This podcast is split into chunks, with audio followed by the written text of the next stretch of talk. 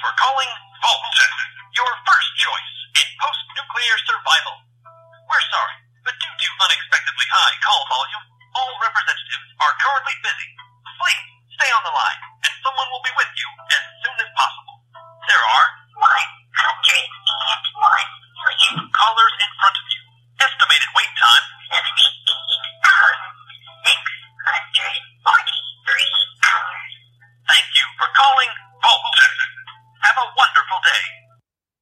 Have a wonderful day. Und ja, liebe Hörerinnen und Hörer, das, was ihr eben gehört habt, ähm, wird euch vorgespielt, wenn ihr die Telefonnummer anruft, die auf den Vaultec-Kalendern des Jahres 2077 aufgedruckt sind.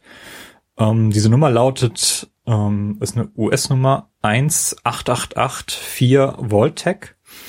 Und ähm, ja, das einzige Problem ist, dass sich dieses kleine Easter Egg ähm, schon ein bisschen rumgesprochen hat, denn die vorgelesene Wartezeit, die dort angegeben wird, verlängert sich automatisch, je mehr Leute diese Nummer tatsächlich anrufen. Ähm, also richtig schönes, nettes Easter Egg aus natürlich Fallout 4 und damit willkommen im Jahr 2016. Ihr hört Play Together und ähm, wir starten in das neue Jahr mit dem zweiten Teil des Game Talks zu eben Fallout 4. Ich bin Timo und habe bei mir heute wieder den guten Daniel. Grüß dich. Hallo Timo, ich freue mich auch wieder mit dabei zu sein. Okay. Und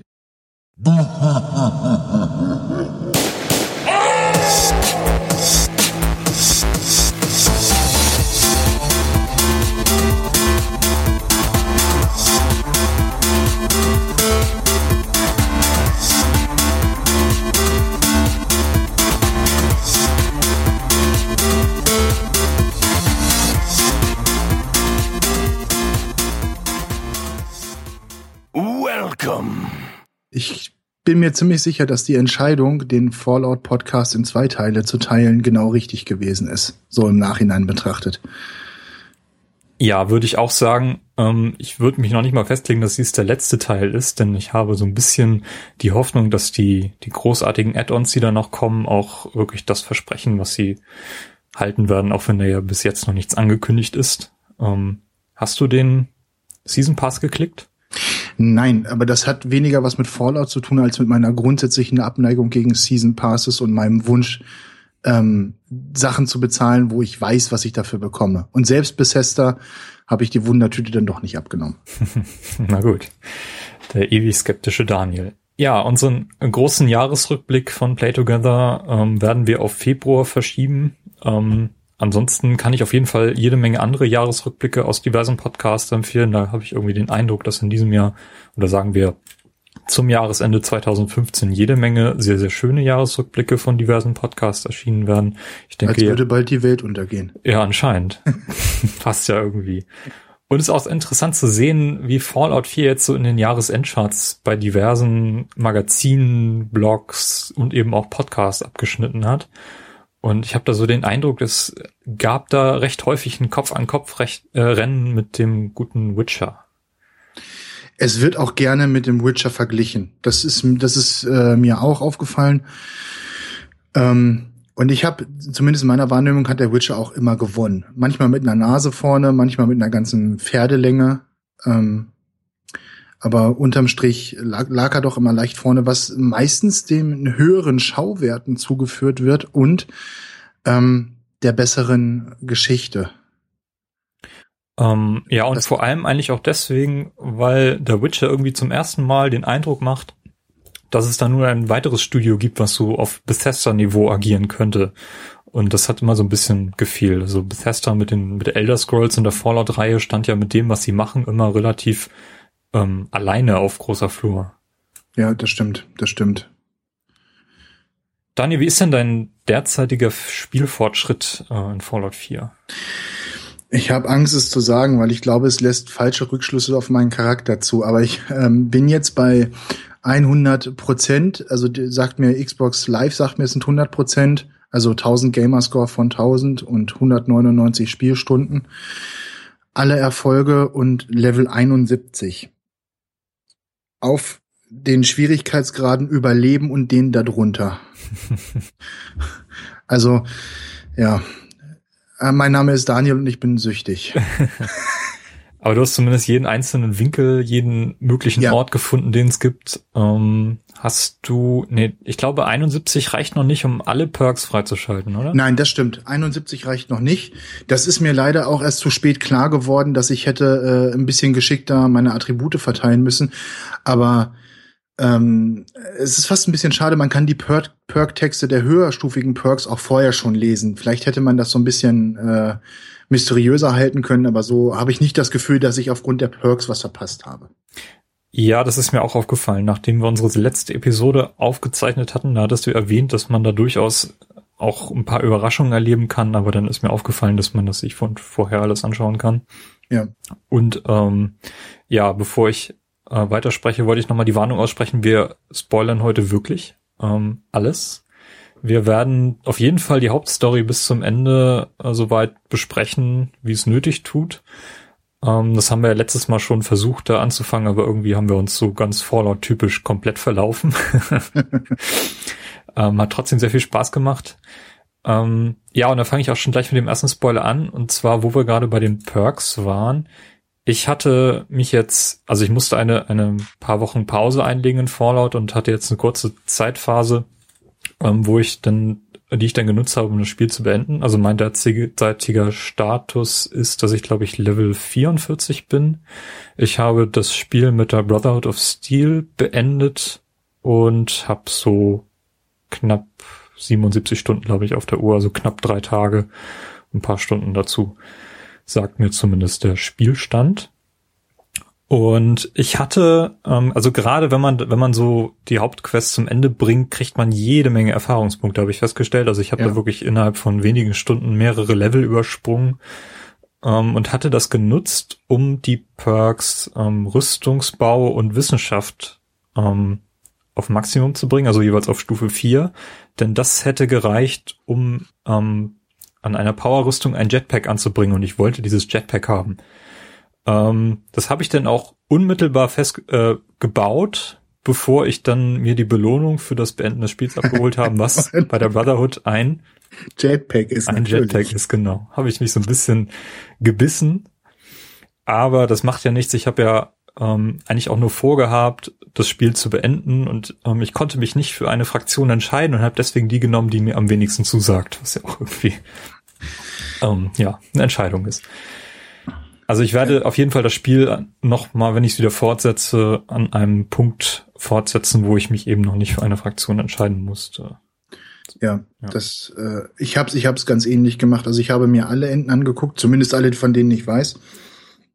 Vielleicht besteht ja noch die Möglichkeit, dass es noch ein verstecktes Ende gibt, aber davon glaube ich hätte man inzwischen was gelesen Ja, das denke ich auch. und von daher ja, wo wo wollen wir denn einstiegen? Wir sind letztes Mal gekommen bis in die Gedankenwelt von Kellogg, oder? Sind wir dahin gekommen? Ich glaube, wir wollten das. Okay, Ich hatte irgendwie den Eindruck, wir sind gerade im Oster Vault rausgekommen und haben uns dann komplett verlaufen. ja.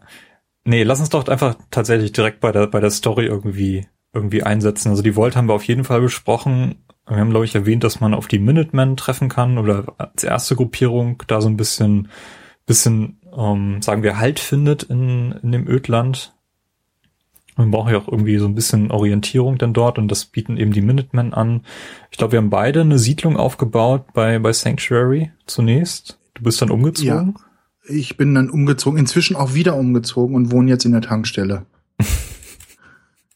Bei mir, San- Sanctuary war mir zu überfüllt und äh, für das eine Achievement brauchte ich eine größere Siedlung mit mehr Fläche und die war mir dann auch zu überfüllt und jetzt wohne ich mit meinen treuen Begleitern, Spoiler, meinem Sohn und meinem Hund in der Siedlung. In der Tankstelle. Die drei von der Tankstelle, könnte man sagen. Ah, klasse. Du hast den Sohn also mitgenommen. Ja. Also äh, einen der Söhne. Ja. Ja, ähm, nee, stimmt. Man, man trifft die, die Minutemen und du hast es schön positiv formuliert. Äh, sie sollen einem so ein bisschen Halt geben. Äh, Im Nachhinein muss ich sagen, ist es, man, man, sie werden einem auch so ein bisschen aufgezwungen. Man hat ja keine Möglichkeit, ähm, das Spiel fortzuführen, ohne mit den Minutemen alliiert zu sein. Ähm, doch, soweit ich weiß, gibt es die Möglichkeit auch, ähm, das Spiel zu beenden, ohne dass man mit den Minutemen verbündet ist. Die Minutemen stellen sich ja zum Spielende als die Fraktion heraus, die mit jeder von den anderen Fraktionen irgendwie verbündet sein kann. Genau. Aber wenn man ihnen am Anfang nicht hilft, dann, ähm, ich weiß nicht, ob sie dann neutral bleiben oder gar nicht in, der, in Erscheinung treten, ähm, aber die Option gibt's. Habe ich aber auch nur gelesen. Ah ja, okay. Gut, da war ich dann noch ein bisschen zu, zu eifrig, als dass ich gesagt hätte, hier probiere ich direkt das erste Experiment, indem ich einen großen Bogen um, äh, wie hieß das, äh, der Stadtteil Concord war es, glaube ich, äh, mache, wo man die Minutemen kennenlernt, ja. Ähm, ja, gut, das muss man, das ist halt wahrscheinlich so eine Sache, die man wissen muss vorher. Und das konnten wir beide nicht. Wir haben beide, glaube ich, Tag eins angefangen zu spielen. Ja. Ähm, da hat sich dieses Wissen natürlich noch nicht rumgesprochen. Ist vielleicht auch so eine Sache, die man vielleicht macht, wenn man das Spiel nochmal startet. Zum Beispiel äh, mit einem männlichen Charakter statt einem weiblichen und dann als äh, Schleicher, keine Ahnung. Ähm, Wäre ja auch so eine, so eine Option, dass man das Spiel nochmal beginnt. Ähm, ja, genau. Ich habe meine Basis immer noch in Sanctuary. Ähm, habe auch sämtliche Begleiter, die ich gefunden habe, dort geparkt. Ähm, die laufen da zwar immer relativ äh, weit herum, dass ich immer suchen muss, aber ich habe auch mittlerweile eine Glocke aufgestellt, die ja. ich läuten kann, damit die Leute dann da hinkommen. Ja. Aber ich habe auch ähm, für mich festgestellt, dass ich die Minutemen dass es eigentlich die Fraktion ist, die mir am ehesten zusagt, ähm, die ich wahrscheinlich das nächste Mal nehmen würde, wenn ich das Spiel beende. Aber es ist auch gleichzeitig die, die nervigste, weil diese Mission, die sie einem aufdrücken, sei es durch, äh, durch den, den Press ja. Garvey oder eben durchs Radio, immer dieselben sind und überhaupt keinen Sinn machen teilweise, dass man ständig irgendeine Siedlung einer Siedlung helfen muss, irgendwie eine Frau von, von einem Siedler retten, es ist, es, also es ist wirklich sehr, sehr nervig. Es ist, die, designtechnisch finde ich, ist nicht ganz sauber umgesetzt, weil du hast ja auch, also wirst ja direkt aus deinem Flow rausgerissen, musst dann einmal in die Siedlung reisen, die äh, Hilfe benötigt, musst dann mit den Leuten sprechen, erledigst das Quest, was daraus resultiert, was meistens ja so ein Gehe dahin und töte alles oder befreie jemanden äh, Auftrag ist. Ähm, muss dann wieder zurückreisen, das Quest als erledigt deklarieren lassen von dem Siedler und muss dann nochmal zu Preston Garvey reisen, um ihm zu sagen, hey, ich habe das Quest erledigt. Und das ist ganz schön viel hin und her, auch äh, vor dem Hintergrund der ewig auftauchenden Ladebildschirme. Wenn man nicht gerade läuft, sieht man dann schon fünf, sechs Mal einen Ladebildschirm, je nachdem, wo das Quest ist. Und das für einen Quest, was an für sich einfach zu lösen ist und keine Herausforderung mehr im späteren Spielverlauf darstellt, ist das schon äh, ein großes, ein großes Manko, finde ich. Ja, also mich stört halt auch, dass diese Missionen so als äh, Main-Mission markiert sind und dass es ja. dann nicht nur irgendwie so eine Unteroption gibt. Also dass das halt markiert wird, das sind ähm, optionale Fraktionen, Missionen und ist jetzt keine Mission, die dich im Hauptpfad weiterführt. Denn man kommt nach einer gewissen Spielzeit zu einem Punkt, wo man wirklich dermaßen viele Missionen offen hat, dass man tatsächlich auch den Fokus verlieren kann, ähm, wo muss ich jetzt eigentlich als nächstes hin. Und ähm, das, das laste ich Fallout 4 so ein bisschen an, da hätten die Entwickler schon ein bisschen drauf achten können. Ja. Das ist einfach nur das Skyrim-System hierin übertragen, ähm, wo es jetzt eben auch Missionen gibt, die zufallsgeneriert quasi immer und immer wieder kommen. Aber also zumindest das, was ich gelesen habe, gerade jetzt über diese Zufallsmissionen, war, dass die bei Skyrim ein bisschen vielschichtiger seien und ein bisschen ein bisschen ausformulierter als gehe in den Bunker, befreie den Siedler und töte alle Gule. Oder die Frau von Siedler X wird zum 15. Mal entführt und du musst sie ja, wieder retten. genau. Ja. Gut, aber jetzt sind wir sind wir in äh, äh Sanctuary, Sanctuary Waschmaschine sind wir in Sanctuary losgelaufen mhm. ähm, und äh, ja immer noch auf der Suche nach unserem Sohn, äh, der uns ja aus der Vault geklaut wurde. Sind dann in Concord gewesen, haben die Minutemen äh, äh, kennengelernt, haben in Sanctuary die Siedlung aufgebaut und ich bin danach auch relativ dicht an der Story, auch mehr oder weniger direkt äh, nach Diamond City gegangen, glaube ich. Es ist schon lange her, aber ich bin mir ziemlich sicher, dass ich das gemacht habe. Ja, also Diamond City ist auf jeden Fall der nächste größere Schritt. Ähm, dort trifft man ja zunächst dann auf die rasende Reporterin Piper. Das ist übrigens eine meiner Lieblingscharaktere ähm, die ich auch lange, lange Zeit als, als Hauptbegleiterin dabei hatte. Das kann ich verstehen. Weil die Kommentare sehr witzig sind teilweise. Ja, die Kommentare sind sehr witzig. Ähm, also man merkt, dass sie tatsächlich so eine Reporterin ist, die eine sehr starke Meinung auch hat und gleichzeitig auch sehr, sich sehr darüber ärgert, dass Reporter irgendwie nicht ernst genommen werden. Und das war dann tatsächlich auch die Begleiterin, mit der ich als erstes das höchste Beziehungslevel erreicht hatte, ähm, unmittelbar auch nachdem wir den letzten Podcast aufgezeichnet haben. Und da hatte ich dir dann ja von berichtet, weil du immer mit ja. dem Hund unterwegs warst. Ähm, denn äh, man bekommt ja, dann ein bestimmtes bon Boni oder einen bestimmten Skill, den mhm. es einmal pro, pro Begleiterperson gibt. Ich habe dann äh, in, in meinem Vollständigkeitswahn habe ich äh, auch alle Begleiterquests nochmal absolviert. Also jetzt nicht mit jedem Begleiter die höchste ähm, Beziehungsstufe erarbeitet, das war mir dann doch ein bisschen zu langwierig. Aber ein paar von den Begleiterquests finde ich, also jetzt gerade das von Nick Valentine zum Beispiel, das ist sehr, sehr spannend äh, und sehr, sehr interessant gemacht. Und auch das von Curie finde ich super. Hast du Curie schon getroffen? Nee, ich glaube nicht. Okay. Um Nee, genau. Da muss ich, ich dir jetzt leider eine Spoilerwarnung aussprechen. Das macht nichts. Also da bin ich heute genauso, werde ich heute genauso gespoilert wie jede Hörer und Hörerin hier. Nein, aber gut, äh, in, in Diamond City haben wir dann äh, Piper getroffen mhm. und auch Nick Valentine. Wes, also das war ja auch, glaube ich, der Grund, weswegen wir da hingegangen sind. Ich glaube, das erfährt man erst vor Ort. Ähm, ja. Also man ist ja eben mit dem Anliegen dort, eine verschwundene Person zu finden und in, in Diamond City scheint das irgendwie so ein bisschen ähm, das passende Anliegen zu sein, weil dort auch eben Leute verschwunden sind und Nick Valentine ist eben ein Detektiv, ein Sint und auch eben er ist verschwunden zwei Wochen bevor man dort angekommen ist. Ähm, und das ist so, äh, ja, den muss man dann eben erstmal finden. Ich weiß gar nicht mehr genau, was ähm, oder wie man ihn findet. Auf jeden Fall, wenn man ihn dann gefunden hat, finde ich auch die, die Mission, die dann, die man dann dort in seinem Büro eben noch mitnehmen kann, auch sehr, sehr spannend. Die, die beiden äh, ungelösten Fälle, die er dann noch hat. Ja, genau. Ja, genau. Also es hat mir auch äh, sehr viel Spaß gemacht. Ähm, Diamond City generell ist ja nicht nur eine unheimlich spannende Stadt, weil sie eben in diesem Stadion gebaut ist. Auch diese zentrale Frage, ähm, mit der man gleich konfrontiert wird, ist der Bürgermeister ein Sint oder nicht? Ähm, einige vermuten es, keiner weiß es. Und ich bin der Frage dann auch gar nicht nachgegangen, bis ich dann nachher viele, viele Stunden später in einem Institut seine Kartei gefunden habe und gesehen habe, ja, da ist tatsächlich eine. Ähm, ich finde, Diamond City ist eine der schönsten Städte in äh, allen drei, äh, sagen wir, neueren Fallout-Spielen. Ja, würde ich, ich auch sagen. Also ähm, sie erinnert mich erstmal an Megaton, was glaube ich an der grundsätzlich runden Grundform liegt. Ja, genau, Megaton, weil es dort eben auch diesen starken Bürgermeister-Anführer gab, ja. ähm, den ich dann irgendwann getötet habe, weil ich irgendwas aus seiner Bude brauchte. ähm, daran erinnere ich mich noch. Und ähm, Diamond City ist so ein bisschen das, das Megaton-Pendant, finde ich auch. Hm? Also eine, eine starke Stadt, ähm, die auch optisch gut gelungen ist. Auch wenn ich manche von den Quests, die da aufgetaucht sind, wie unter anderem, ich habe es glaube ich beim letzten Mal schon gesagt, der Junge, dessen Wasserteich ich äh, sauber machen soll und der äh, arme alte Mann, dem ich grüne Farbe für die Wand bringen soll, fand ich dann schon ein bisschen mit, mit, mit, dem, mit dem Holzhammer an äh, Ort und Stelle geprügelt. so, hey, hey, liebe Entwickler, wir brauchen hier noch mal drei Quests, macht mal bitte. Ach ja, wir haben dann noch eine Wand, die gestrichen ist und ein Teich, der könnte noch sauber gemacht werden.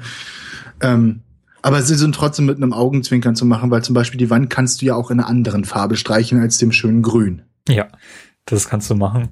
Ähm, und äh, was ich auch total charmant finde, ist, ähm, das war, ich glaube, im Dezember habe ich das Spiel gespielt und plötzlich bin ich nach Diamond City gekommen. Die gesamte Stadt war weihnachtlich geschmückt, überall standen Tannenbäume rum, die leuchteten. Ähm, und dann habe ich mal im in meinem Pitboy geguckt, welches Datum wir haben. Ja, es war dort der 25.12. dieses Jahres, in dem Fallout eben spielt. Mhm. Und ähm, finde ich auch total, so, sowas finde ich richtig, richtig schön, wenn, wenn die Entwickler an sowas denken. Äh, es hat auch überhaupt keinen äh, narrativen Hintergrund gehabt, es gibt keine Mission dazu, es ist einfach nur, es ist Weihnachten, die Stadt ist geschmückt und alles andere bleibt gleich. Und das, das sowas finde ich total schön. Das stimmt, das stimmt. Ja. Wobei es schon fragwürdig ist, warum es nicht schneit, ne? Ja, das, das war mir dann auch egal. Ich habe mich so an den Tannenbäumen erfreut. Ich mich, ich mich aber auch. Und vor allem ist es ein unglaublich schwer zu reproduzierendes Easter Egg, wenn man überlegt, dass man, wenn man es verpasst hat, noch ein Jahr Ingame-Zeit verbringen muss. Ja, ich weiß gar nicht, wie, wie lang dieser Zeitraum ist im Game, in dem das denn äh, tatsächlich geschmückt ist. Ich habe es nur an diesem. Ich glaube, das sind wirklich nur so die, die äh, Christmas Holidays. Okay. Ja, habe ich ja Glück gehabt, dass ich da Ja. zufällig dort reingestolpert bin. ich hatte erst irgendwie vermutet, dass das vielleicht damit zusammenhängt, dass wir eben hier auch gerade vor Weihnachtszeit hatten, ob das denn damit Hatte ich auch gedacht, hatte ich auch Ja. gedacht. Aber nee, das scheint dann doch tatsächlich mit dem Weihnachten dieses Jahres 2278 war es, glaube ich. Ja. Ne? So, und von ähm, Diamond City aus machen wir uns dann ja auch schon auf den äh, Weg. Jetzt musst du mir mal gerade helfen. In welche Richtung gehen wir denn? Wir suchen immer noch Kellogg. Mit der Hilfe von Nick Valentine finden, spüren wir ja die, die Wohnung von Kellogg in Diamond City auf, der ja da aufgetaucht ist, mit einem zehnjährigen Jungen dabei. Mhm. Äh, Also so- zunächst einmal Kellogg ist der Mörder des eigenen Ehemanns oder Ehefrau, je nachdem, Ja, welche, genau. was, welche, welches Geschlecht man spielt. Richtig. Also das ist zumindest ähm, das, Und das Anliegen, ja. Entführer des, des äh, Sohns als Säugling. Mhm. Und für mich war das dann schon dieses das erste Mal so ein Aha-Erlebnis, als es dann hieß, ja, der ist hier aufgetaucht mit einem zehnjährigen Jungen an der Hand und der hat ja auch gewohnt und der hat ja auch eine Wohnung und da muss man ja auch in die Wohnung einbrechen. Ähm, und dann äh, habe ich dank Doc Meets Superspürnase äh, und einem Zigarrenstummel eine, eine wilde Verfolgungsjagd durchs Ödland angetreten. Was ich übrigens eine interessante Art und Weise fand, Quests zu machen. Das gab es meines Wissens nach in Fallout 3 in New Vegas nicht, dass du Quests hattest, wo du dich geografisch so stark bewegst, von A nach B über verschiedene Orte. Nee, das ist, glaube ich, etwas, was sie aus Skyrim mitgenommen haben, wo das ja auch schon Ja. ähm, im gewissen Umfang ähm, passiert ist. Also ja, ich glaube, das ist tatsächlich einfach nur, die Engine kann das, jetzt nehmen wir das auch hier mit. Ja. Und du musst Dogmeat auch nicht extra suchen. Manche Leute, also ist auch so ein beliebter Google-Begriff, wo ist Dogmeat? Ähm, wenn man nicht weiß, dass er in der Hundehütte in, in Sanctuary sich aufhält. Ähm, er taucht dann auch unmittelbar auf, wenn man die Wohnung verlässt, wenn man mit einem anderen Begleiter unterwegs ist. Also man kann das eigentlich nicht verfehlen. Und genau, mit, mit Dogmeat macht man dann eben diese Spür, diese Spürgeschichte, bis man dann an diesem Fort Hagen war das, glaube ich, angekommen ist. Ja. Ja. Und dann wird man dann auch relativ bald mit Keller konfrontiert, ähm, erfährt, dass Sean eben sich im Institut aufhält und ähm, Kellogg ist so eine Art Supersoldat oder so, eine, so, so ein Cyborg. Also es ist ein Mensch, der trotzdem irgendwie durch so einen Chip ähm, besondere Fähigkeiten erlangt hat und nachdem man ihn umgebracht hat, ähm, entnimmt man ihm dann diesen Chip aus seinem Hirn. In dieser ähm, Einrichtung, wo Kellogg sich aufhält, hatte ich ähm, das Gefühl, dass das Spiel so ein bisschen den, den Ton verändert hat, weil da schon diese, diese futuristischen und nahezu unbeschädigten Institutmöbel herumgestanden haben in gewissen Abschnitten. Und man wird ja da auch das erste Mal, ich sage mal, aktiv mit Züns konfrontiert. Die hat man vorher bestenfalls im Vorbeilaufen getroffen, aber da ist es dann das erste Mal, dass man die in großer Zahl trifft. Und ich finde, das ist so, man merkt, man hat jetzt einen, einen gewissen Punkt im Spiel erreicht und äh, ist vorangeschritten. Das fand ich sehr interessant. Ähm, also ich bin zu diesem Zeitpunkt schon häufiger auf diese Synths getroffen und wusste auch, also wusste, wie ich mit denen umzugehen habe, dass okay. ich dort sehr, sehr gut meine Energiewaffen aufladen konnte. Bei mir war das eher so dieser, dass es Klick gemacht hat, ah, diese Synths haben noch irgendwie mehr Bedeutung als bloß irgendwelche neue, neue, neue Art Gegner, die mir jetzt Mhm. entgegengestellt werden. Also das wurde mir dann in dem Moment auch erst so richtig klar, ähm, dass da noch mehr hintersteckt. Ja. Gut, wir sollen dann mit diesem Chip zu Dr. Amari äh, in Good Neighbor ähm, und bekommen dort quasi Zugang in die Erinnerungswelt von, von Kellogg. Äh, genau, und man, also äh, ich zumindest war zu dem Zeitpunkt auch das erste Mal in Good Neighbor. Ich auch, Und- ja. fand die Stadt auch äh, herzt allerliebst. Nicht so äh, optisch nicht so prächtig aufbereitet wie Diamond City, aber schon toll. Und es gibt einfach zwei, drei wirklich, wirklich verdrehte Quests, die man da machen kann. Äh, die, naja, wie soll man das sagen? Nach den ersten Kritiken zu Fallout 4 hatten die Kritiker sich darüber beschwert, dass man sich an die Quests nicht mehr so stark erinnert wie an Fallout 3 oder New Vegas. Aber ich habe in Good Neighbor doch äh, ein, zwei Sachen gemacht, an die werde ich mich, glaube ich, noch ein bisschen länger erinnern.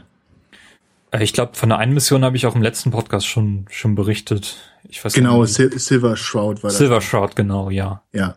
Also das ist äh, in seiner Großartigkeit kaum noch zu übertreffen für so eine Fallout-Mission. Ja. Und das, das andere ist halt diese äh, Panzerknacker-Mission, wo man sich äh, einer eine Einbrecherbande anschließt, die einem erzählt, wir wollen den Tresorraum vom Bürgermeister von Diamond City knacken und deswegen einen Tunnel unter dem halben äh, Wasteland lang graben.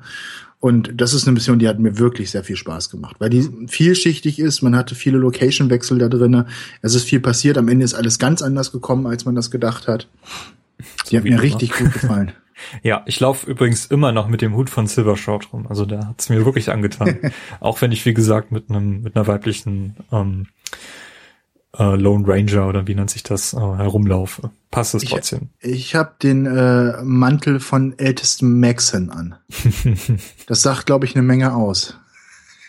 ja, und den, den Bürgermeister, das ist ja so ein ähm, Ghoul? so ein Ghoul, genau, so heißen die. Den habe ich auch als als Charakter mitgenommen. Der parkt bei mir auch in Sanctuary, genau. Ja, da war ich dann das erste Mal in der Situation, dass äh, äh, die, glaube ich, nur in Open-World-Spielen entstehen kann. Nämlich, du bist ja einmal mit ihm konfrontiert im, in diesem Silver Shroud-Quest und einmal kannst du ihn halt als Begleiter mitnehmen. Und äh, das ist bei mir völlig durcheinander geraten, so dass ich erst Angst hatte, dass ich das äh, Silver Shroud Quest leider nicht abschließen konnte, weil er ja mein Begleiter ist. Aber äh, Google hat mir dann auch geholfen und man konnte dann in gewissen Reihenfolgen die Dialoge mit ihm durchgehen, so dass er dann sozusagen äh, zurückgesetzt wurde äh, und meine Silver Shroud Quest dann vernünftig abschließen konnte. Okay. Ja, das, das kann manchmal passieren in solchen, solchen Geschichten, dass die Person, mit der du eigentlich eine andere Quest abschließen möchte, jetzt irgendwie was Wichtigeres vorhat und du denkst, Ja. "Mm, lass mich doch erstmal hier diesen Dialog führen, Ja. aber nein. Ja.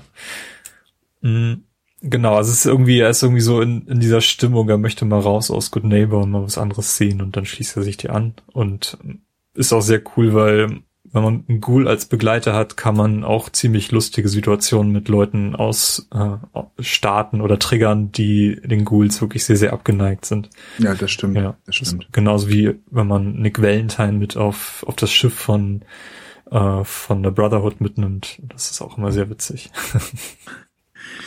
Ja, und in, in Good Neighbor kommt man dann in die, äh, wie heißt es denn auf Deutsch, die Grube der Erinnerung?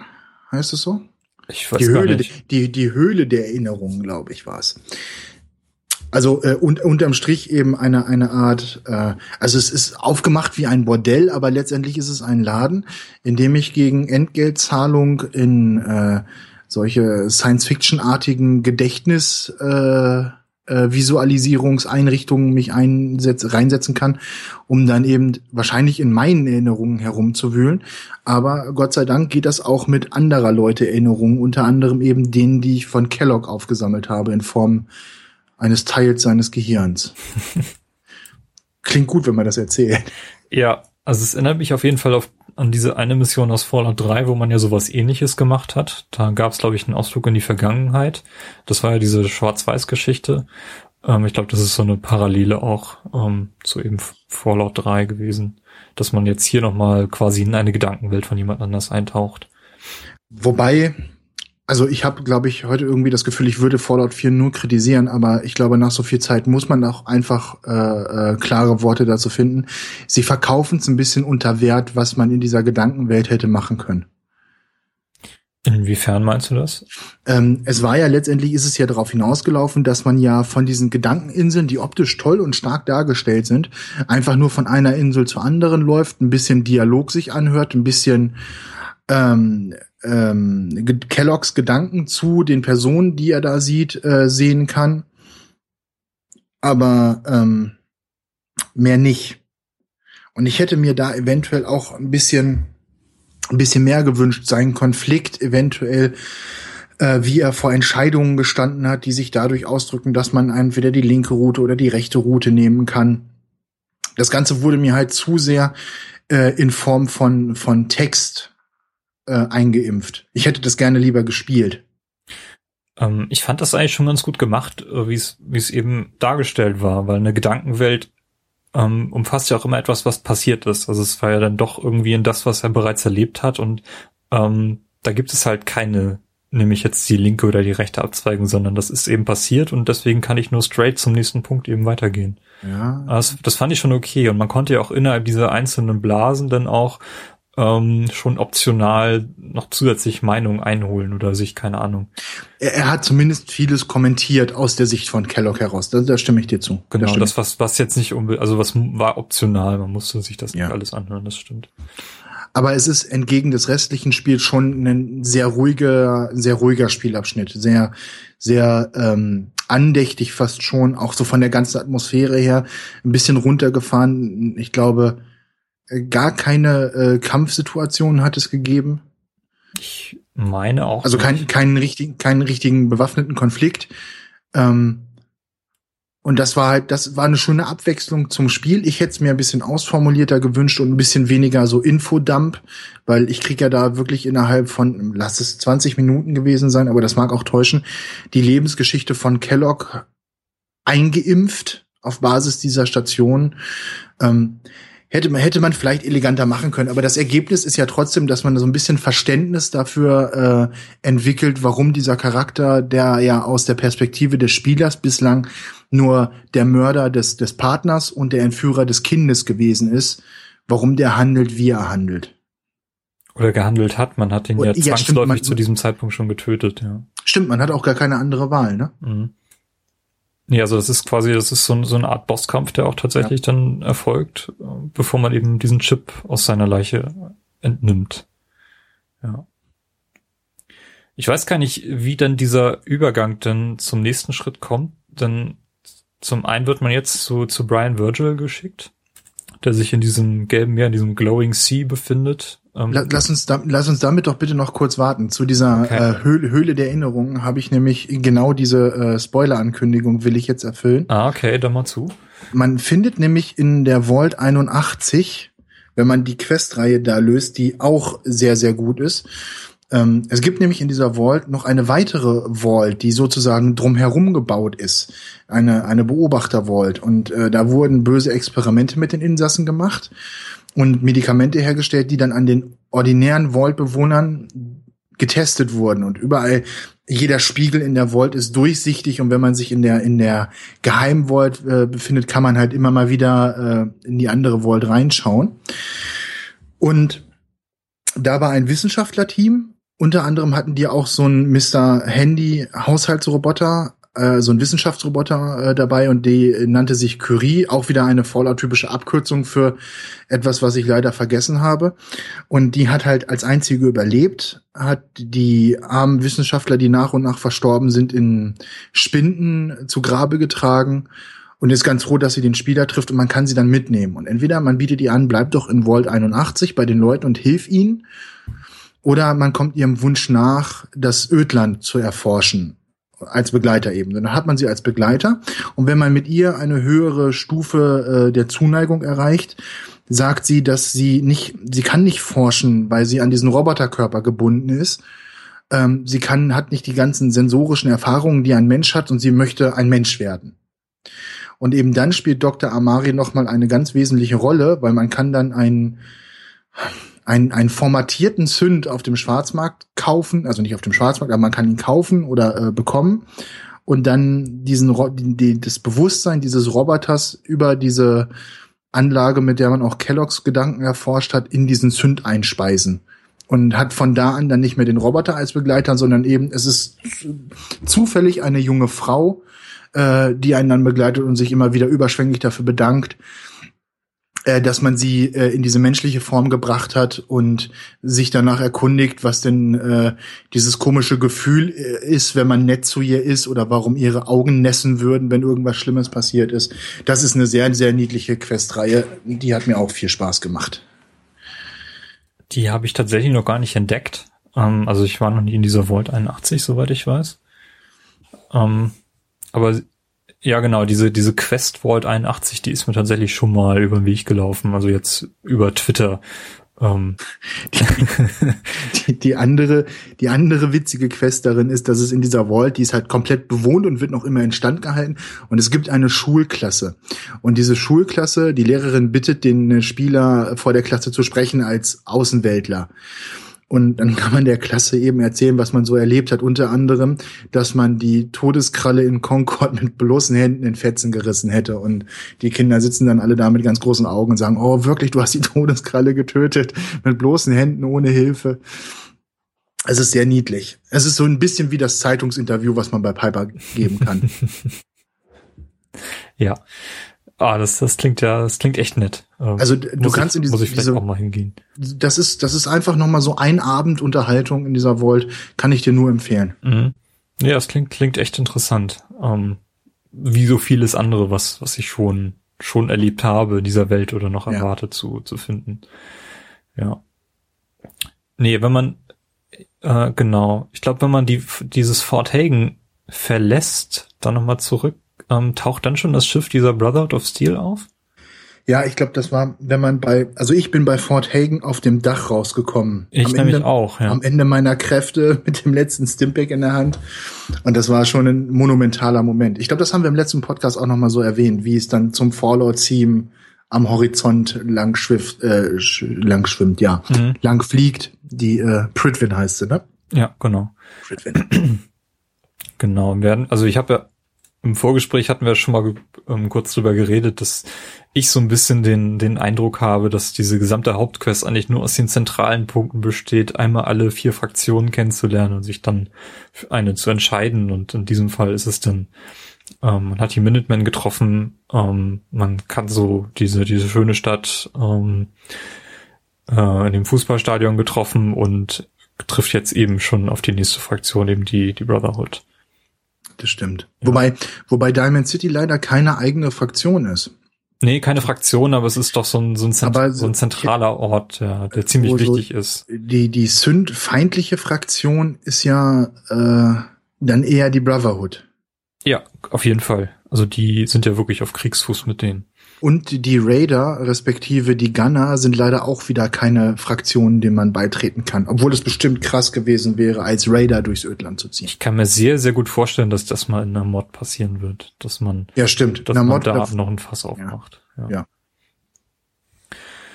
Ähm, genau. Gehen wir weiter ins, in die Glowing Sea zu diesem Brian Virgil, einem Mutanten, der ehemals fürs Institut gearbeitet hat. Ähm, und eine, also total netten Ort sich da äh, total netten Ort sich da eingenistet hat. Ich weiß gar nicht, was genau er da macht. ist so ein bisschen. Ich bisschen, glaube, er hat sich zurückgezogen. Ja, aber es macht so richtig diesen diesen Eindruck von irgendeinem Ingenieur, alleine schon wie er seine Brille sich da selber gebaut oder umgebaut hat, damit sie auf seinem großen Mutantenkopf Platz findet. Und solche in, Sachen, ja. In, in, seinem Terminal steht ja, dass er, er degeneriert ja fortschreitend zum Supermutanten. Und das sieht man in den Einträgen in seinem Terminal auch, wo am Anfang es noch, noch sehr äh, klar formulierte Einträge gibt und am Ende dann so der letzte Eintrag ist, glaube ich, dass seine Hände zu groß sind zum Tippen. Ja. Das habe ich gesehen, nachdem ich ihn umgebracht habe, habe ich mir sein Terminal angeschaut und habe auch herzhaft gelacht. Und, ja. Aber äh, ich glaube, die Glowing Sea darf man nicht einfach äh, außen vor lassen. Wie findest du denn das Design von dieser Ecke von Boston? Ich muss sagen, ähm, mehrere Punkte. Also zum einen sehr, sehr geil ähm, gemacht, weil es eben super in diese Welt passt. Ähm, dass du irgendwo diesen mega verstrahlten Ort hast, ähm, in dem sich super viel verstecken kann. Ähm, du musst dir erstmal überlegen, wie gehe ich da überhaupt rein, ohne direkt zu sterben. Also ja. pumpe ich mich mit Redex voll, das hilft wahrscheinlich nicht. Ich habe dann ähm, dort das erste Mal wirklich ähm, meine, meine Power-Rüstung angezogen. Ähm, das war so dieser Moment, wo ich gemerkt habe, ah, die, die kann ich doch häufiger benutzen. Ähm, musste nicht irgendwie ständig parken, weil ich zu wenig Energie dafür habe. Und hab die halt mitgenommen. Carsten hatte mir erzählt, er hat da irgendwo in der Nähe einen Chemieanzug gefunden und den genau. angezogen. Genau. Mhm. Ähm, hast du, hast du auch gemacht? Äh, ja, ähm, beim ersten Besuch und dann äh, habe ich relativ schnell festgestellt, dass der zwar super schützt vor der Atmosphäre, die da vorherrscht, aber leider nicht vor den vor den Monstern, die da rumrennen. Ja, das war dann auch das nächste. Also es sind relativ starke Gegner, ähm, die, auf die man da trifft, wenn man das erste Mal dort reingeht. Also man muss, also ich musste da schon ziemlich aufpassen, wo ich da hintrete. Ja. Das Spiel ja. macht einem halt von vornherein klar, das ist kein Ort, wo du sein willst, wenn du unterlevelt bist.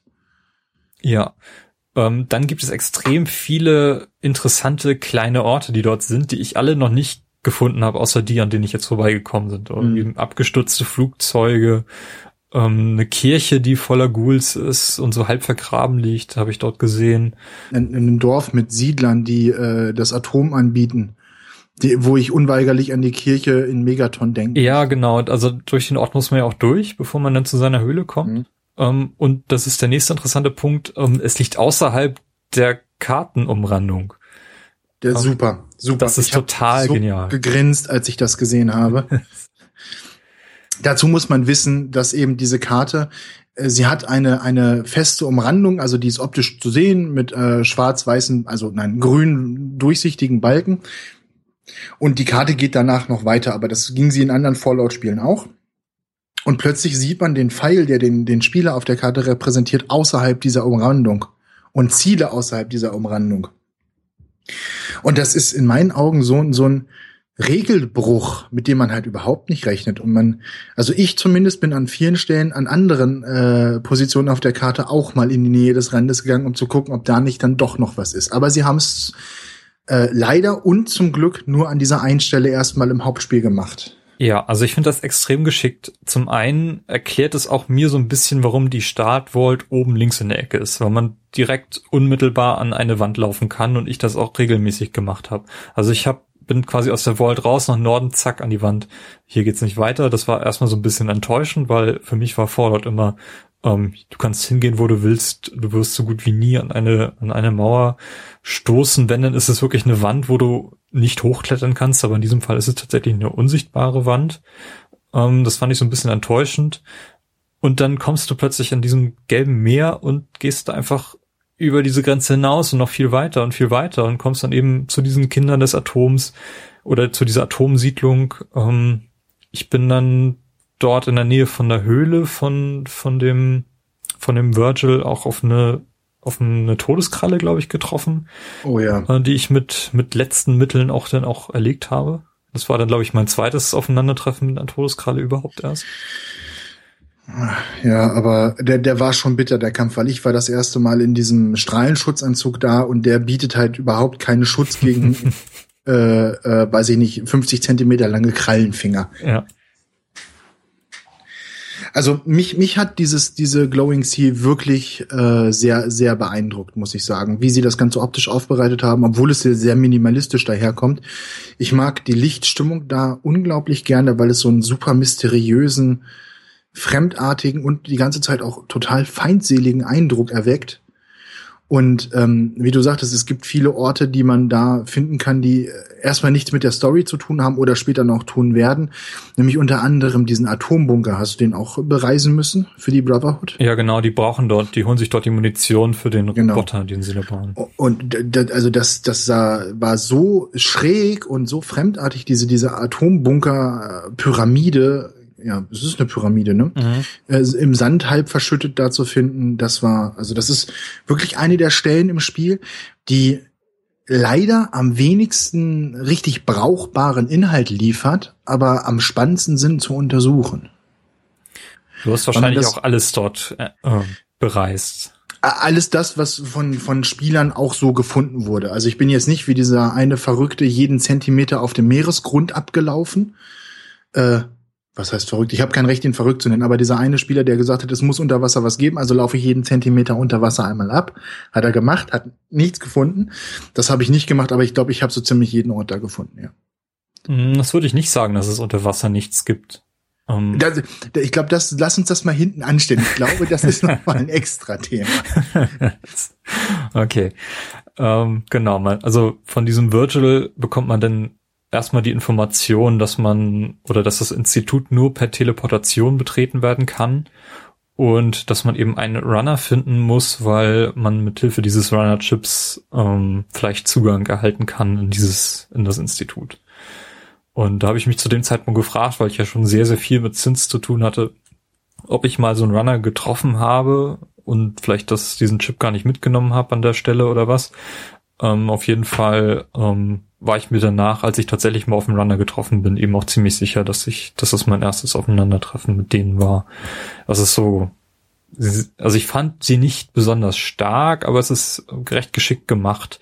ähm, wie man dann in diesem recht großen Gebäude dann ihm hinterherjagt und ihn am Ende dann tötet und sich diesen Chip dann nimmt. Es ist dramaturgisch toll gemacht, weil man äh, eine ganze Weile nur die Konsequenzen seines Handelns sieht, mhm. nämlich in der Regel tote und zerrissene Gunner sind es, glaube ich, ne? Gunner, äh, die irgendwie in Ecken liegen, zerfetzt sind, Arme abgerissen, Beine abgerissen und man denkt sich, oha, und mit dem muss ich mich gleich auseinandersetzen, der hier einen, einen Gunner nach dem anderen tötet. Also so dieser Eindruck, der vermittelt wird dadurch, dass man weiß, äh, dass Gunner durchaus ernstzunehmende Gegner sind, je nachdem, auf welchem Level man sie trifft, aber dass sie auf jeden Fall nicht einfach zu töten sind und man sieht, in welcher Quantität der die über den Haufen schießt. Ähm, das ist schon sehr geschickt gemacht und spielt halt mit der Erwartung, die man dann an diesen Bosskampf hat, der, wie ich dir zustimmen kann, dann doch nicht so schwer gewesen ist. Was aber auch, glaube ich, der Open World geschuldet ist. In der Tatsache, dass ich zu dem Zeitpunkt, glaube ich, schon ein höheres Level hatte, als man haben sollte, wenn man da hinkommt. Ja, also ich glaube, das war bei mir auch der Fall. Ähm. Und das kann gerade bei Fallout 4 habe ich das Problem, nein, das Problem nicht, aber habe ich die Beobachtung gemacht, dass dir das oft oder schnell passieren kann, dass du ein bisschen überlevelt bist. Ähm, was dann bei mir dazu geführt hat, dass ich eigentlich konsequent auf äh, dem Überlebensschwierigkeitsgrad gespielt habe, um äh, diese, diese Gefahr noch aufrecht zu erhalten, die das Spiel so innehält. Ja, das ist, glaube ich, auch ex oder das Schwierigste überhaupt, wenn man so ein Spiel machen möchte, wo die Gegner nicht mitleveln. Ähm, diesen Sweet Spot zu finden, ähm, ja. es hat, meiner Meinung nach macht das perfekt ähm, Gothic 2. Ähm, das war auch das erste Spiel, glaube ich, äh, wo ich, wo ich das wirklich richtig miterlebt habe, dass ich da an Stellen komme, ähm, wo ich jetzt weitergehen könnte, wenn ich mich vielleicht unglaublich geschickt anstelle, aber einfach nicht weiterkomme, weil ich viel zu schwach bin. Und mir das dann einfach nur gemerkt habe und dann gelevelt bin und irgendwie etliche Stunden später dann stark genug war, um dort, dort lang zu gehen. Skyrim macht das auch. Ähm, in Oblivion ist das ja in die Hose gegangen. Da sind ja. die Gegner ja auch mitgelevelt. Ähm, und Fallout 3 hat das auch sehr, sehr gut hinbekommen, finde ich. Besser als Fallout 4, muss ja, ich ganz ehrlich sagen. Ganz, ganz definitiv. Also Fallout 4 hat das irgendwie nicht so gut hinbekommen. Ich glaube, man, man levelt tatsächlich einfach zu, zu schnell in diesem Spiel.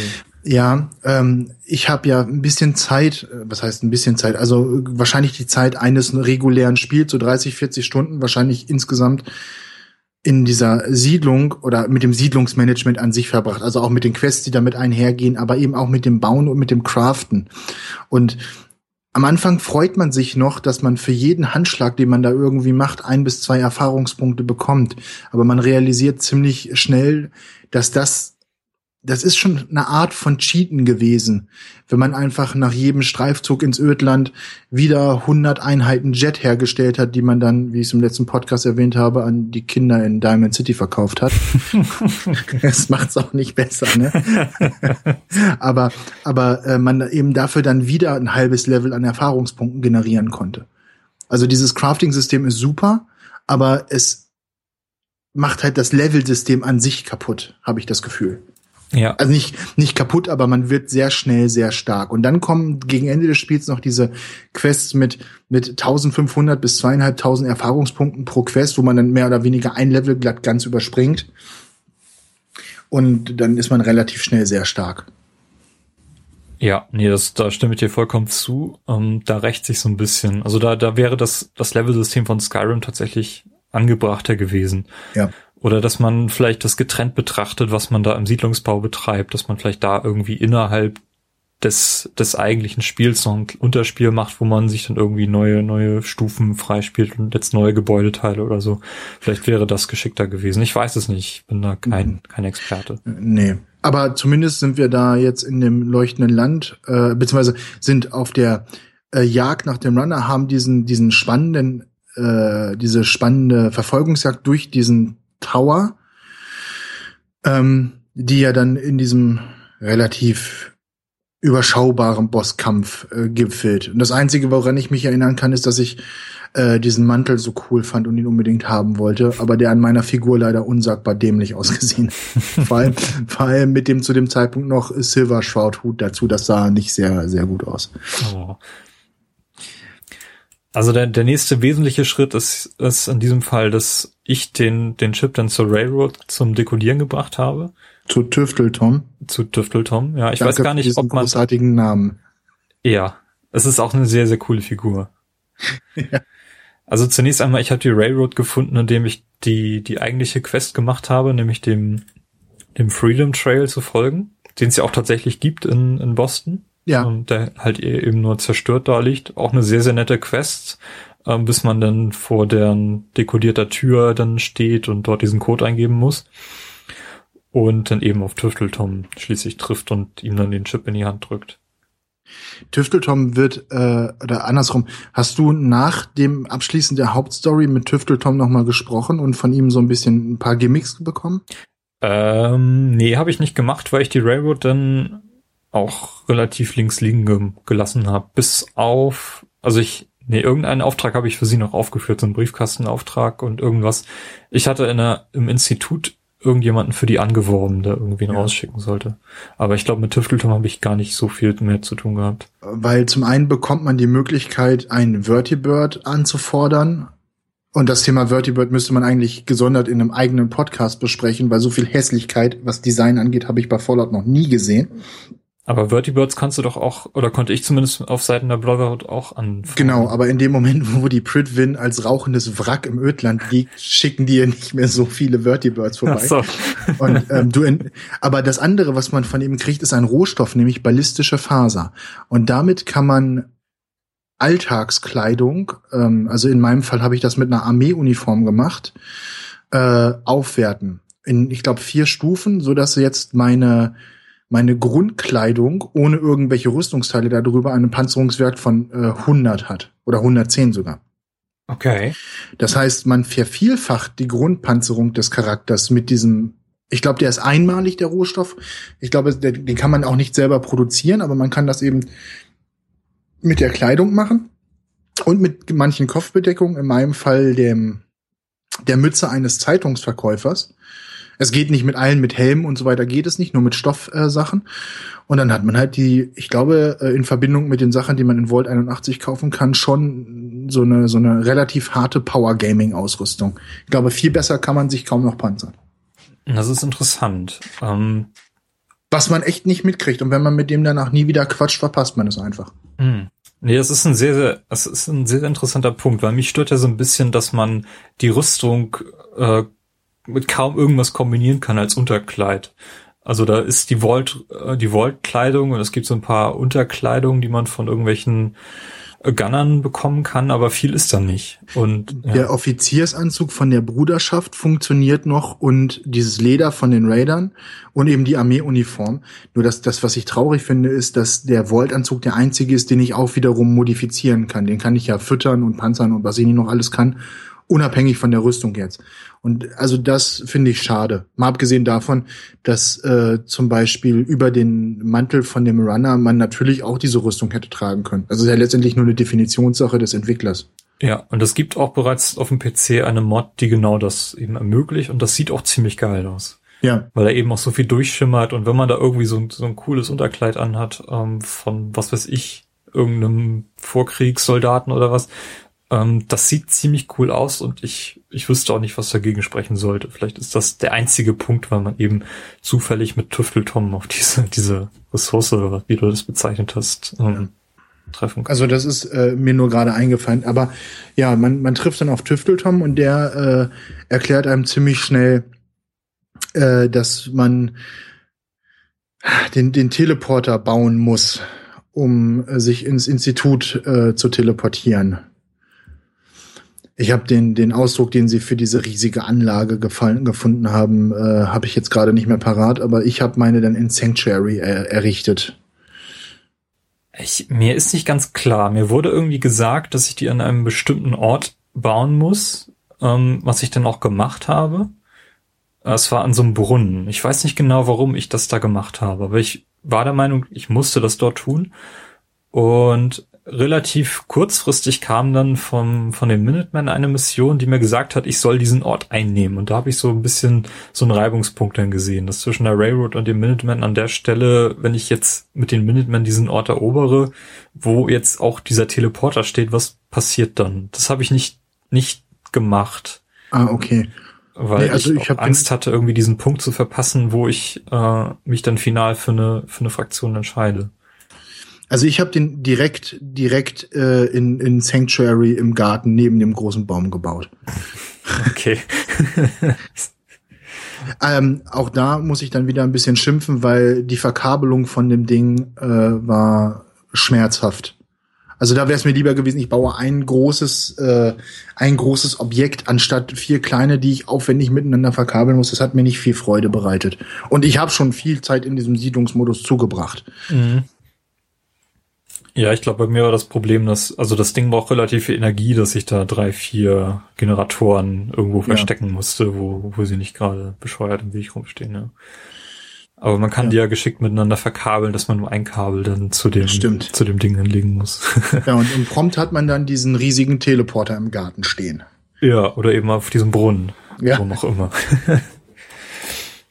nee, es war mir gar nicht klar, dass ich den hätte überall bauen können.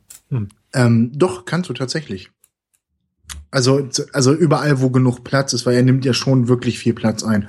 Und ich habe so ein bisschen das Gefühl, dass es von den Entwicklern auch nochmal so ein, so ein, so ein, so ein kleiner Hilferuf, nicht Hilferuf, so ein kleiner Trick ist, um Ressourcen äh, aus deinem Besitz herauszulocken. Weil man hat zu diesem Zeitpunkt ja schon eine ganze Menge an Zeug in seiner Werkbank eingelagert und das Ding verbraucht ja nicht gerade wenig Ressourcen. Und ich habe mir äh, gedacht, dass sie das wirklich gemacht haben, um dich mal wieder so ein bisschen zu grounden, damit du dann für den weiteren Verlauf des Spiels wieder so ein bisschen neu anfangen musst, Vorräte anzulegen. Mhm. Also so aus der aus der Designerbrille habe ich das betrachtet, weil es schon sehr aufwendig war, das Ding zu bauen. Ja, also es war ja so, dass man für die für die für die besonderen Ressourcen oder Bauteile nochmal losgeschickt wurde, die zu besorgen. Ja.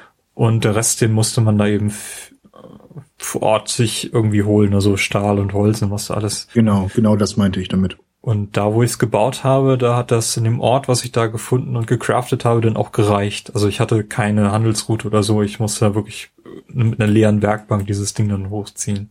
Ah, okay. Ja, gut. Hm. So, und naja. dann kommt, dann kommt ja, also zumindest für mich, einer der, äh, der, der größeren äh, auf Fallout beschränkten Magic Moments in dem Spiel. Nämlich das, also für mich das erste Mal, wenn man diesen Teleporter betritt. Also du beamst dich jetzt in das Institut rein und ja. weißt gar nicht, wo komme ich jetzt eigentlich raus, wenn du noch nicht, nicht gespoilert worden bist zu dem Zeitpunkt. Genau. Ähm, und ich muss sagen, ähm, ich war doch ein bisschen begeistert von dem, was ich dann zu sehen gekriegt habe, weil mir gefällt, also man muss es, man muss es beschreiben, äh, wobei alle diejenigen, die hier sind, entweder Fallout 4 niemals spielen werden oder genauso wie wir wenigstens angespielt oder durchgespielt haben. Aber man landet dann in einer sterilen äh, Zukunfts äh, Science-Fiction-artigen Welt, was innerhalb eines Science-Fiction-Spiels schwierig zu verstehen ist, aber es ist halt alles weiß, äh, wird viel mit Glas gearbeitet. Es sind ähm, sehr, sehr vertikal alles angelegt. Alles ist vor allem heile und nicht verschmutzt und nicht verbraucht. Und man fühlt sich wirklich wie in, in der Zukunft. Also ich muss so oft an Portal denken vom, vom Gefühl her. Ja, äh, also und von, nee, von der ich, Musik her. Ähm, genau, also ich, ich würde dir auf jeden Fall zustimmen. Also es macht auf jeden Fall was her, wenn man vorher wirklich nur in dieser schmutzigen, in diesem schmutzigen Ödland war. Alle, es gibt kein einzig kein einziges äh, heiles Haus, was nicht irgendwie ein Loch im Dach hat, in dieser gesamten Welt. Jeder Wolkenkratzer hat irgendwo zerbrochene Scheiben und man kann nur, kann nur erahnen, wie das früher mal ausgesehen hat. Und hier trifft man plötzlich auf diesen, diesen einen Ort. Und ich mag das, wenn in solchen, in solchen Welten ähm, solche heile oder man irgendwie in so eine Umgebung kommt. Das ist auch in der aktuellen oder na, aktuelle Staffel ist es nicht von The Walking Dead, die fünfte Staffel, da gibt es auch so einen Ort, äh, der dort von den Protagonisten besucht wird, wo irgendwie alles in Ordnung zu sein scheint. Und ähm, hier ist das eben das Institut. Da, da stimme ich, muss, ich dir zu. Ich muss schmunzeln, weil du die Walking Dead-Reihe äh, äh, jetzt einwirfst. Ähm, ich bin böse auf diese Serie und fühle mich persönlich von ihr angegriffen und enttäuscht. Also das wäre auch wahrscheinlich einen eigenen Podcast wert. Aber mach, mach weiter. Nee, also Walking Dead hätte ich eh, eh noch angesprochen, weil Fallout 4 mindestens zwei, wenn nicht noch viel mehr Referenzen auf die Serie zu bieten hat, äh, ja. äh, die ich nachher noch als Easter in der Easter Egg Section unterbringen wollte, mache ich dann auch noch. Ähm, aber nein, wir sind jetzt im Institut und äh, treffen relativ zeitnah auf jemanden, der aussieht wie ein zehnjähriger, zwölfjähriger Sean. Sean oder der sich als Sean auch ausgibt. Ähm, also ich glaube, mir war relativ äh, instantan klar, dass das nicht der echte Sean ist, sondern dass mir hier was vorgespielt wird, dass es ein Synth ist. Ähm, hast du irgendwie verstanden, warum die jetzt Sean nachbauen? Haben die auf mich gewartet? Ähm, also wussten die, dass ich dort an ihm auch vorbeikomme? Also ist, die muss ja irgendwie steuern können, wo man jetzt genau an diesem Institut ankommt, wenn man sich da rein beamt. Das wussten wir ja als Spieler zum Beispiel nicht. Also ich habe äh, das Gefühl gehabt, dass es mehr um also wa warum der Junge aussieht wie Sean, ist, glaube ich, äh, relativ einfach zu erklären, nämlich weil das Institut das Erbgut brauchte, das verunreinigte. Ja, genau, das ist die Erklärung nachher, aber ja. Ähm, irgendwie ist es auch so ein bisschen moralisch, warum macht der Boss von der Boss dieses Instituts, der Chef, äh, Abbilder ja, von sich selbst. So. Ja, ja, also ich glaube, das ist immer noch dieses Vorurteil, dass in dem Moment, wo ich anfange, mich mit Klonen und Genetik zu befassen, da immer nur dasselbe Ergebnis bei rauskommt. Ich glaube, das ist so dieses, wahrscheinlich ist es auch gewollt, weil die Entwickler von Bethesda werden auch klüger sein als das, aber ich denke, sie werden da diesen Kunstgriff gemacht haben, dass es wahrscheinlich irgendwo im Institut einen Raum mit tausend geklonten, eingefrorenen Chance drin gibt. Ähm, also das war, aber viel, viel schlimmer finde ich, wie du gesagt hast. Als Spieler weiß ich nicht, wo ich lande und ich kann das ja auch nicht beeinflussen. Ähm, aber der, die Route, die man da geht, die wirkt ja schon wirklich vorprädestiniert.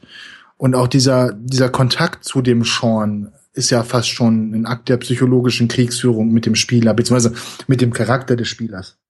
Also das wirkt schon so, als äh, wäre man erwartet worden wie so ein, so ein fertiges Setup von einer Mausefalle. Mhm. Ja, zum Glück ist aber eben der Boss oder der Chef dieses Instituts eben tatsächlich dann Sean, ähm, der als Kind entführt wurde, ähm, weil man eben junge, perfekte und vor allem nicht vom Atomkrieg verstrahlte DNA brauchte, um die, die dritte Generation an perfekten Synths zu bauen. Ja. Ähm, das ist das eine. Und das andere ist, dass Sean selbst, ich glaube, weiß nicht, wie alt ist der? 60 vielleicht? 60 sagt er, ja. Ja.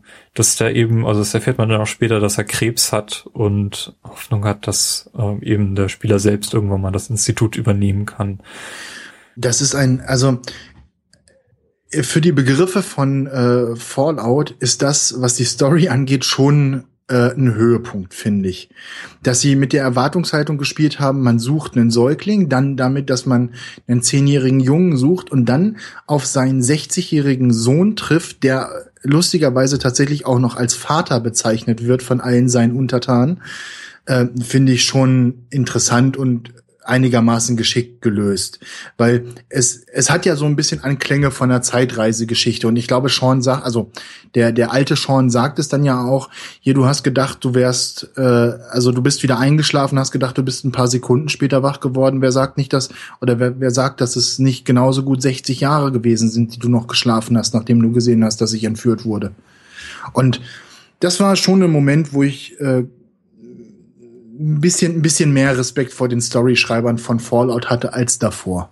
Also ich mag auf jeden Fall diese Idee. Ich, ich finde, das wird auch noch relativ selten benutzt, dieses Element von Zeitreisen, dass man vielleicht auf ein wesentlich älteres ähm, Ego seines eigenen Sohns oder der eigenen Kinder trifft.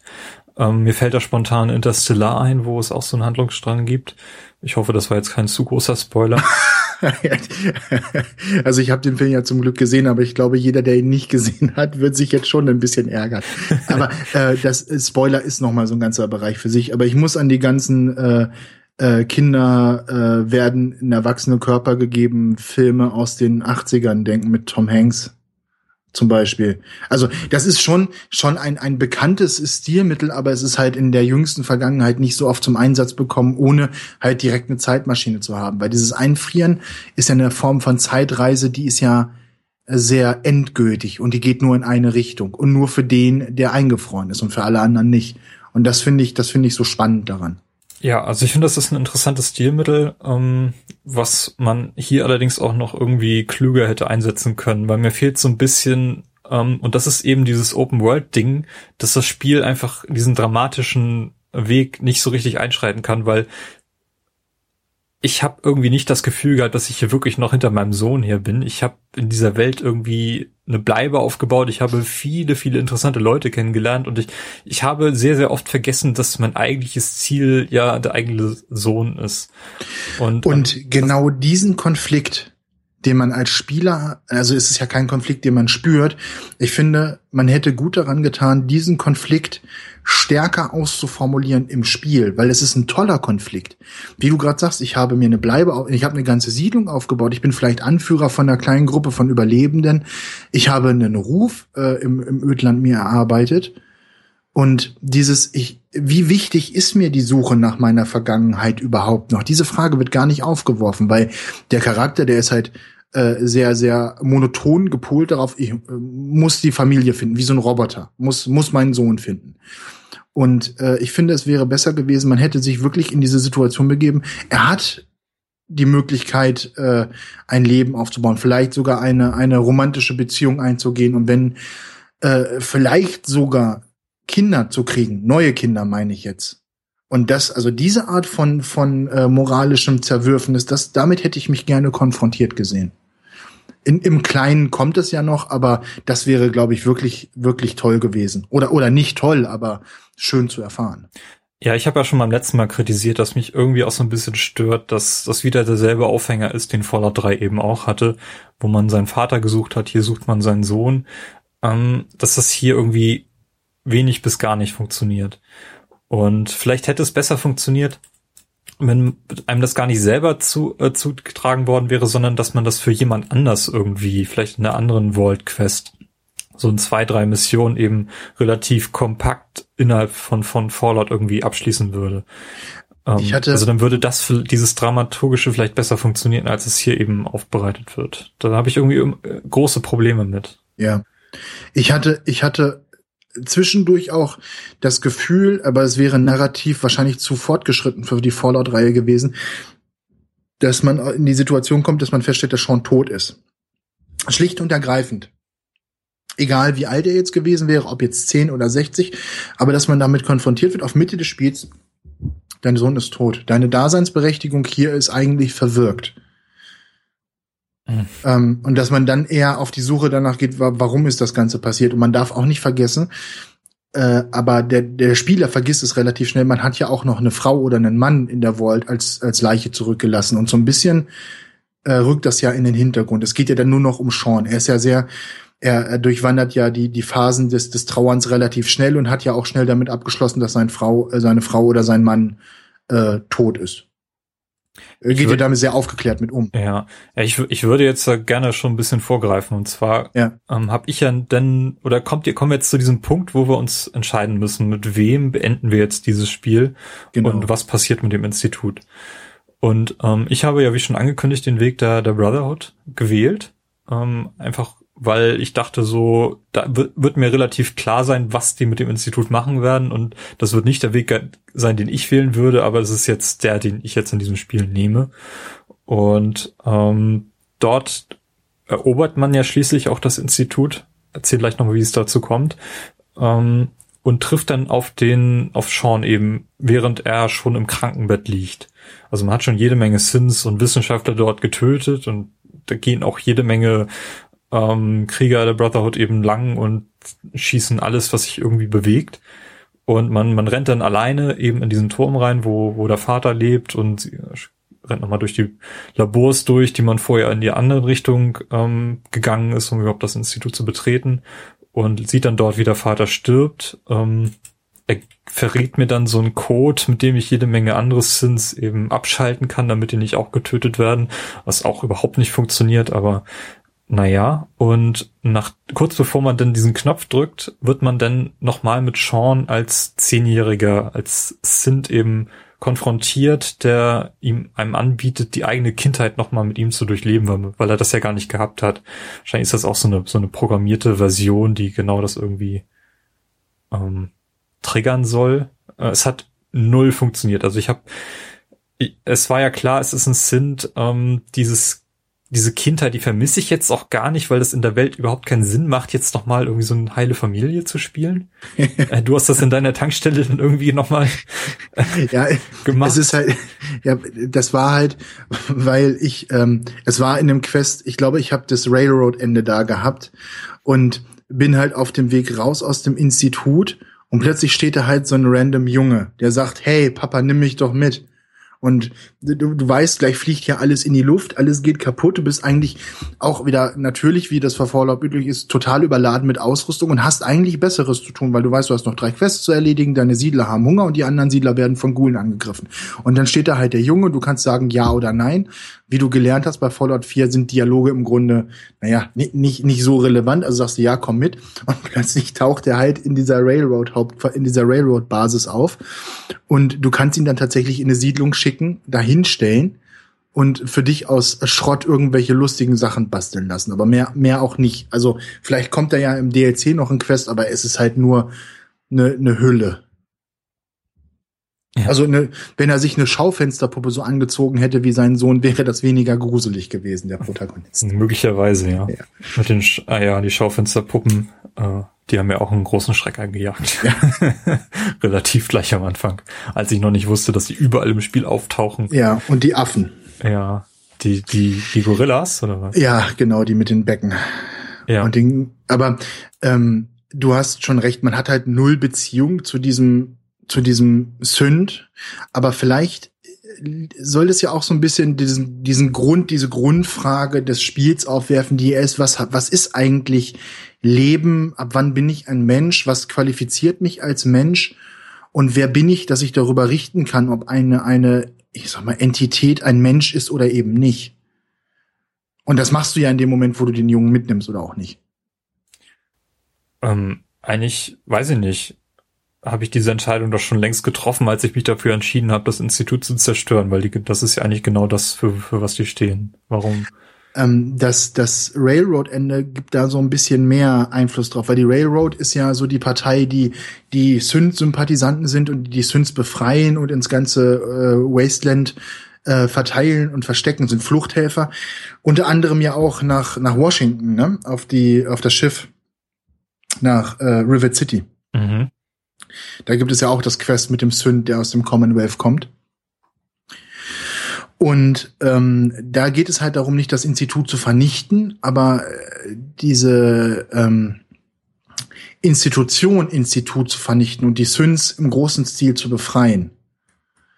Also du, du zerstörst zwar auch das Institut und verwirfst dich auch mit Sean, aber du befreist die Süns und äh, lässt sie dann äh, ins Ödland hinaus. Also du hast zweimal dieselbe Methode, das Ziel zu erreichen, aber mit ganz, ganz unterschiedlichen Ausgängen.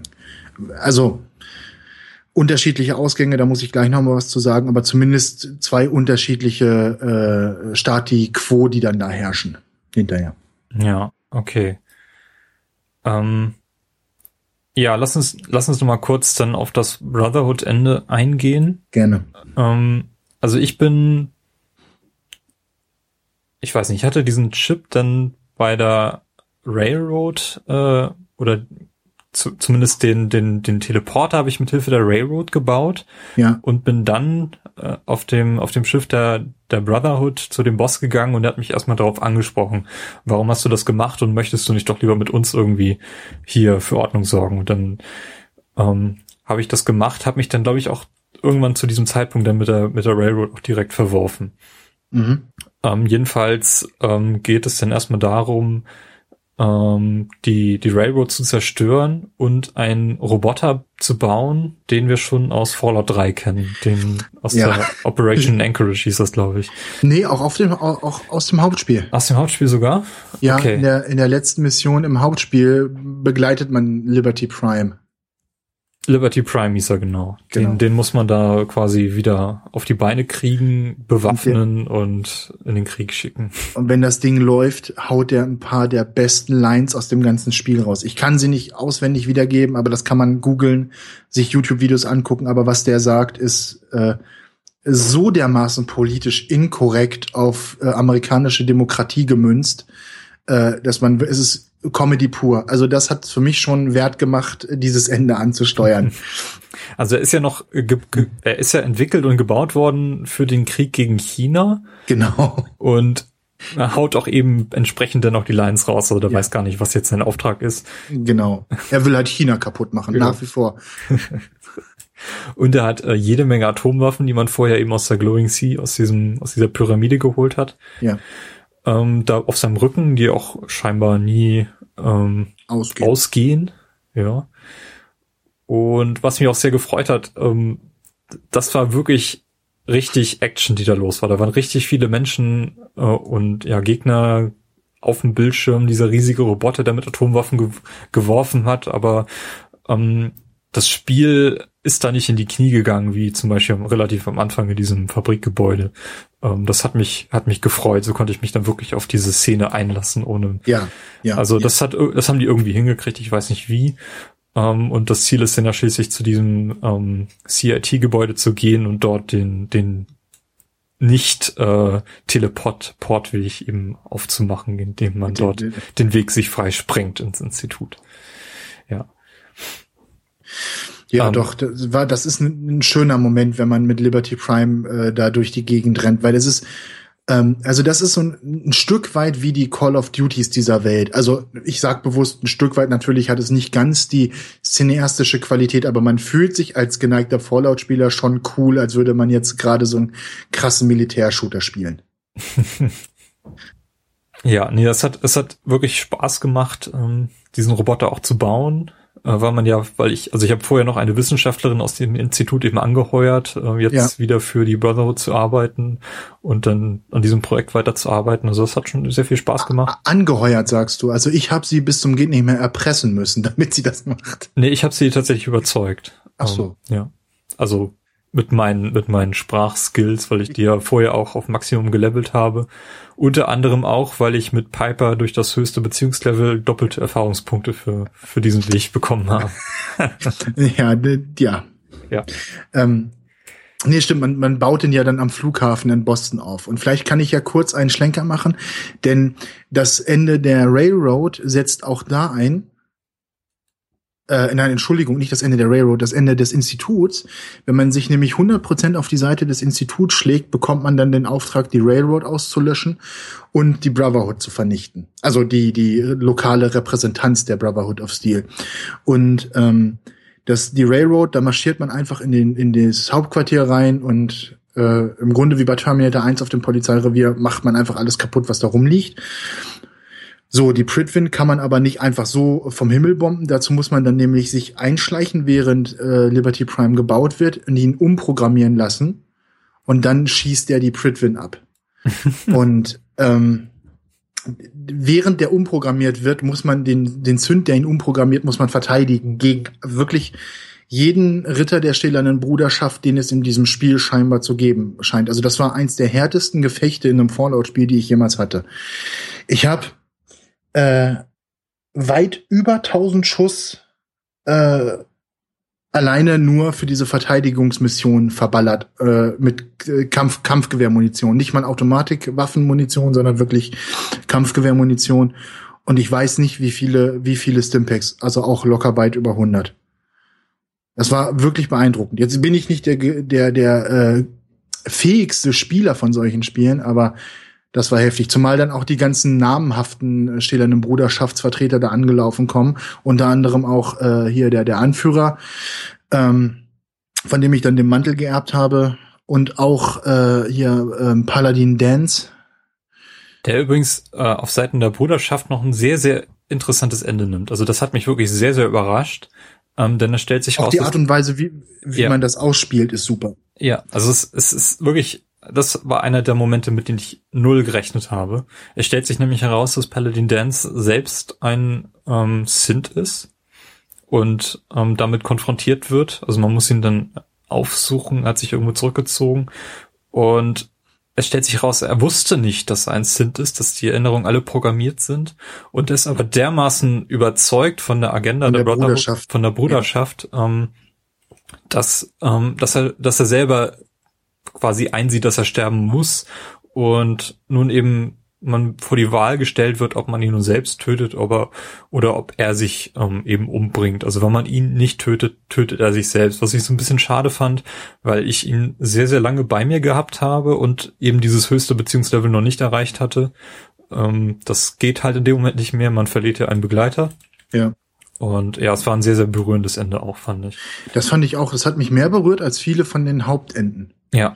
Also es war ein erhebendes Gefühl, wenn diese Pritwin gesprengt wird ähm, und dann so ein rauchendes Wrack, ähnlich wie die Hindenburg, so auf den Boden äh, aufprallt. Das sieht schon sehr beeindruckend aus.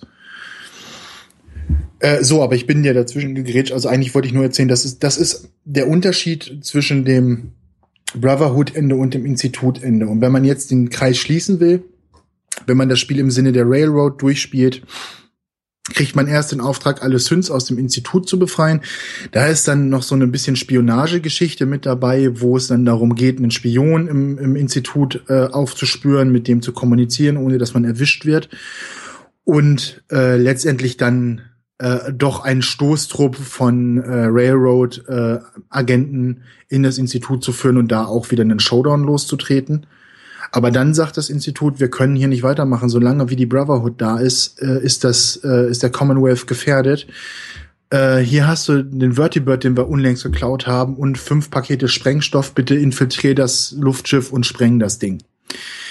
Und das war das zweite Mal, dass ich die komplette Brotherhood auslöschen musste. In dem Fall habe ich bis auf den einen, wie heißen sie denn, Knappen oder Jünglinge, es gibt Kinder auf dem Schiff. Und bis auf die habe ich tatsächlich auch wieder jeden niederkämpfen müssen, weil sie mich zu schnell erwischt haben beim Verteilen der Sprengladung. Und wenn man einmal dieses ganze Raumschiff leer gelootet, äh, Raumschiff, dieses ganze Flugschiff leer gelootet hat, braucht man nie wieder irgendwas sammeln. Das ist ein sehr, sehr lustiges Gefühl. Äh, ja, und dann sprengt man das Schiff äh, eben mit diesen Sprengladungen. Die Konsequenz ist dieselbe, es liegt zertrümmert auf dem Boden und man hat halt das Railroad-Ende herbeigeführt. Und da zeichnet sich leider äh, eine, ein, ein Trend ab, nämlich dass die Enden laufen immer darauf hinaus, du schließt dich einer Partei an und die anderen beiden müssen irgendwie äh, ausgeschaltet werden. Das ist ja im Grunde erstmal nicht schlimm, aber danach kommt dann eine Abspannsequenz, die nicht besonders lang ist. Die, du hast ja auch gesehen, Timo, ne? Mhm. Und die tatsächlich bis auf ein oder zwei Sätze identisch ist bei jedem Ende, was man haben kann. Und das hat mich doch sehr enttäuscht. Ja, ich wusste auch nicht so richtig, was ich davon halten sollte, als ich das gesehen habe. Ähm, war aber auch eher so, dass ich das Spiel wirklich jetzt nur zum Ende gebracht habe, weil ich einen Punkt haben wollte, wo ich es wirklich jetzt mal für ein paar Wochen beiseite legen kann. Ja. Und deswegen, ich weiß nicht, so das Ende von Fallout 3 war jetzt auch nicht so der Riesenhit, von daher habe ich jetzt auch nicht irgendwie mit diesem mit irgendwas gerechnet, was mich jetzt komplett umhaut oder ich habe damit gerechnet, dass sie irgendwie einen Abschluss finden, wo wo man jetzt einfach weiterspielen kann mit dem. Das haben sie, das haben sie auch tatsächlich gemacht, weil du ja. hast ja trotzdem, egal mit welcher Partei du es beendet hast, äh, bei der Partei äh, immer noch die Möglichkeit, dir noch neue Quests abzuholen, zusätzlich zu dem, was Preston Garvey, der ja da aufzwingt an den Führungsgeschichten. Also das geht immer noch so ein bisschen weiter und man hat nicht das Gefühl, die Spielwelt ist jetzt zu Ende, sondern die geht weiter. Man trifft auch immer noch Syns, obwohl das Institut kaputt ist und man trifft auch immer noch Leute von der stählernen Bruderschaft. Das ist schon ganz nett gemacht. Also man kann weiterspielen äh, und ich hoffe da auch, dass dann der DLC da so ein bisschen nahtlos ansetzen wird. Irgendwann. Ja, genau. Nee, aber als Brotherhood äh, muss man eben in dem, in, in dem Institut zu dem Hauptreaktor gehen, ähm, dort irgend so ein Gerät anbringen, damit das Ding dann gesprengt werden kann, also richtig atomar zerstört werden kann. Stimmt. Ähm, man befindet sich dann danach auf so einem Aussichtspunkt, wo dann auch tatsächlich so ein Knopf ist, den man drücken muss, um das äh, Institut in die Luft zu jagen. Und ist auch ähm, ja ganz netter Moment. Man kann auch zu dem Krater dann hingehen, ne? Mhm, habe ich, habe ich, habe ich nicht gemacht. Also ich habe dann erfreut mein Jetpack ausprobiert äh, und bin dann rumgehüpft wie so ein junger Hüpfer und ähm, ja, habe allerdings jetzt auch tatsächlich dann an dem Punkt dann das Spiel dann auch beendet. Was ich ganz witzig fand, ist, ähm, wenn man diesen Reaktor dort infiltriert und dort auf die Terminals schaut, dann sieht man, dass die Leute da so eine Art Pen and Paper Rollenspiel gespielt haben. Ja, sehr was witzig. Sehr, sehr witzig gemacht ist, ja. Ähm, also ich finde, ich finde, wenn man diese Enden nebeneinander hält, sie sind halt nahezu identisch, je nachdem, also man, es läuft immer darauf, dass man irgendwas sprengen wird, was groß ist und ähm, die andere Partei in einem ziemlich blutigen Gefecht auslöschen muss. Ähm, aber unterm Strich muss ich sagen, es fordert ein Musterbeispiel dafür, dass die Spielerfahrung, die so großartig ist, sich zwischen dem äh, Intro und dem Ende abspielt und eben nicht äh, ein, ein Spiel ist, das auf äh, die Pointe am, am Ende hinausläuft. Ja, das ist Vor- und Nachteil. Also, wie gesagt, ich habe irgendwie den Eindruck, dass die, die Haupt, der Hauptstrang nur dazu da ist, dich so ein bisschen hochzuleveln, so die wesentlichen Elemente alle mal gesehen zu haben und dann sieh zu, dass du irgendwie ähm, deine Nische in dieser Welt findest oder eben alles erkundest. Aber es geht, es ging noch nie irgendwie darum, ähm, dass das irgendwie das ist, weshalb du Fallout spielst. Richtig, genau. Ähm, in Skyrim ist das noch ein bisschen anders, da, da ist das meiner Meinung nach ein bisschen besser gelöst, aber hier ist das wirklich nur so, ähm, dass du, damit du überhaupt irgendeinen Faden in dieser Welt hast, an dem du dich entlanghangeln kannst, ähm, bevor du weißt, wie du dich dort zu verhalten hast. Mhm. Das ist, ist meiner Meinung nach das, was diese, diese Handlungsstrang erfüllt und ähm, leider selbst gar nicht so, so gut ähm, so gut gelöst wird. Also die Idee hinter dem Institut finde ich gut. Ja. Ähm, das passt auch. Die, Atmosphäre, die Atmosphäre, die es verbreitet. Ja, also es, es ist, sie sind auch alle recht abwechslungsreich. Also bei der Railroad mag ich irgendwie diesen ganzen, diesen ganzen Stil, dieses, dieses, dieser Hacker-Club, der sich da im Untergrund gebildet ja. hat. Die Musik ist total klasse, die da im Hintergrund läuft. Ähm, bei der bei, bei den Minutemen gut, ähm, haben wir schon erwähnt, das ist so ein bisschen historisch auch angelegt. Die wollen da eben friedlich das alles besiedeln. Ähm, ja, und die, die Brotherhood, gut, das sind halt die, die Brachiaten, die eben militärisch irgendwie keinen keinen Gegner dulden und im Institut eben die größte Bedrohung sehen. Und die, die böseste Darstellung der Brotherhood in allen drei neuen Fallout-Spielen, finde ich. Ja, wahrscheinlich schon. Weil es ist ja, sie sind ja, also das ist die einzige Partei, wo ich sage, die würde ich so ein bisschen bilateral betrachten. Bei den anderen, die Railroad will im Kern Gutes, indem sie Syns befreit. Da soll niemand sonst zu Schaden kommen. Das Institut hat ja, wie das bei solchen Einrichtungen immer ist, auch ganz, ganz edle Ziele, die halt nur leider ohne die gesamte Bevölkerung des Commonwealths am besten zu verfolgen sind. Aber die, die Brotherhood ist halt so für mich die, die zwielichste, die, zwielichste na, die zwielichtigste Gruppe von allen. Weißt du, was ich meine? Die, ich finde diesen, diesen ganzen super militanten Stil, den die da an den Tag legen und die Ziele, die die verfolgen, also die Agenda, die sich jenseits des Spiels ansiedelt, das ist schon fragwürdig. Ja, obwohl es gar nicht so so so böse anfängt, sage ich mal. So das erste Aufeinandertreffen ist ja mit Paladin Dance in diesem Polizeirevier und ja. das ist ja wirklich so, so ein kleiner so eine kleine Version der Brotherhood, wo es wirklich gut funktioniert. Also die sind organisiert, ähm, dort, dort kannst du dir so ein paar kleine Missionen abholen und da scheint das alles zu funktionieren und auch mehr so auf Überleben eben ausgerichtet zu sein und passt auch sehr gut in die Welt. Aber sobald eben dieses übermächtige Schiff da ankommt, du den Anführer kennenlernst und auch wirklich merkst, dass der wahrscheinlich noch wesentlich größere Ziele hat, als er dir jetzt offenbart, ähm, da habe ich auch wirklich dann moralische Schwierigkeiten zu, ähm, den irgendwie zu folgen. Und ich, ich sehe dann auch die Welt, die sie schaffen werden und möchte ich in dieser Welt leben, in der die Brotherhood irgendwie die Anführer sind, kann das funktionieren auf längere Sicht? Meiner Ansicht nach nicht. Und ja, deswegen ist das auch die Fraktion, die ich gewählt habe, weil ich mit denen wirklich am wenigsten sympathisiere. Also das ist eine interessante Herangehensweise. Ja, ja. Nee, also es ist, äh, das sehe ich ganz, ganz so wie du. Also die, die Brotherhood-Darstellung ist hier wirklich relativ krass. Vielleicht sind die auch so ein bisschen übermächtig dargestellt worden. Also dieses Schiff ist ja schon wirklich, ähm, also man sieht, wie es funktioniert, aber das, da muss schon noch viel mehr hinterstecken, sowas zu bauen. Also irgendwo ja, haben die wahrscheinlich genau. in den USA eine riesige Basis, ähm, wo die vielleicht schon alles aufgeräumt haben oder so, weiß man ja nicht.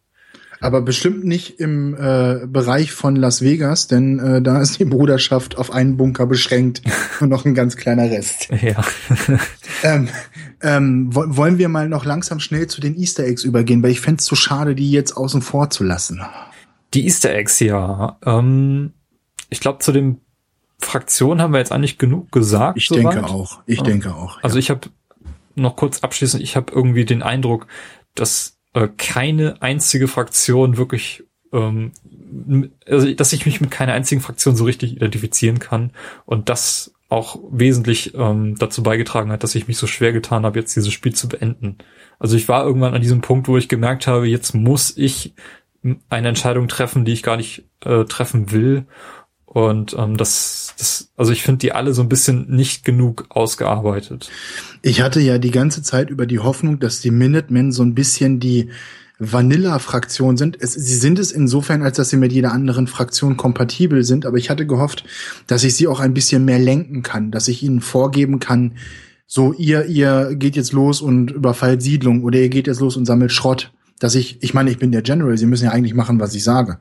Und ähm, das hätte ich mir so ein bisschen mehr gewünscht, dass man zumindest bei den Minutemen ein wenig mehr beeinflussen kann, wie sie sich dem Commonwealth gegenüber verhalten.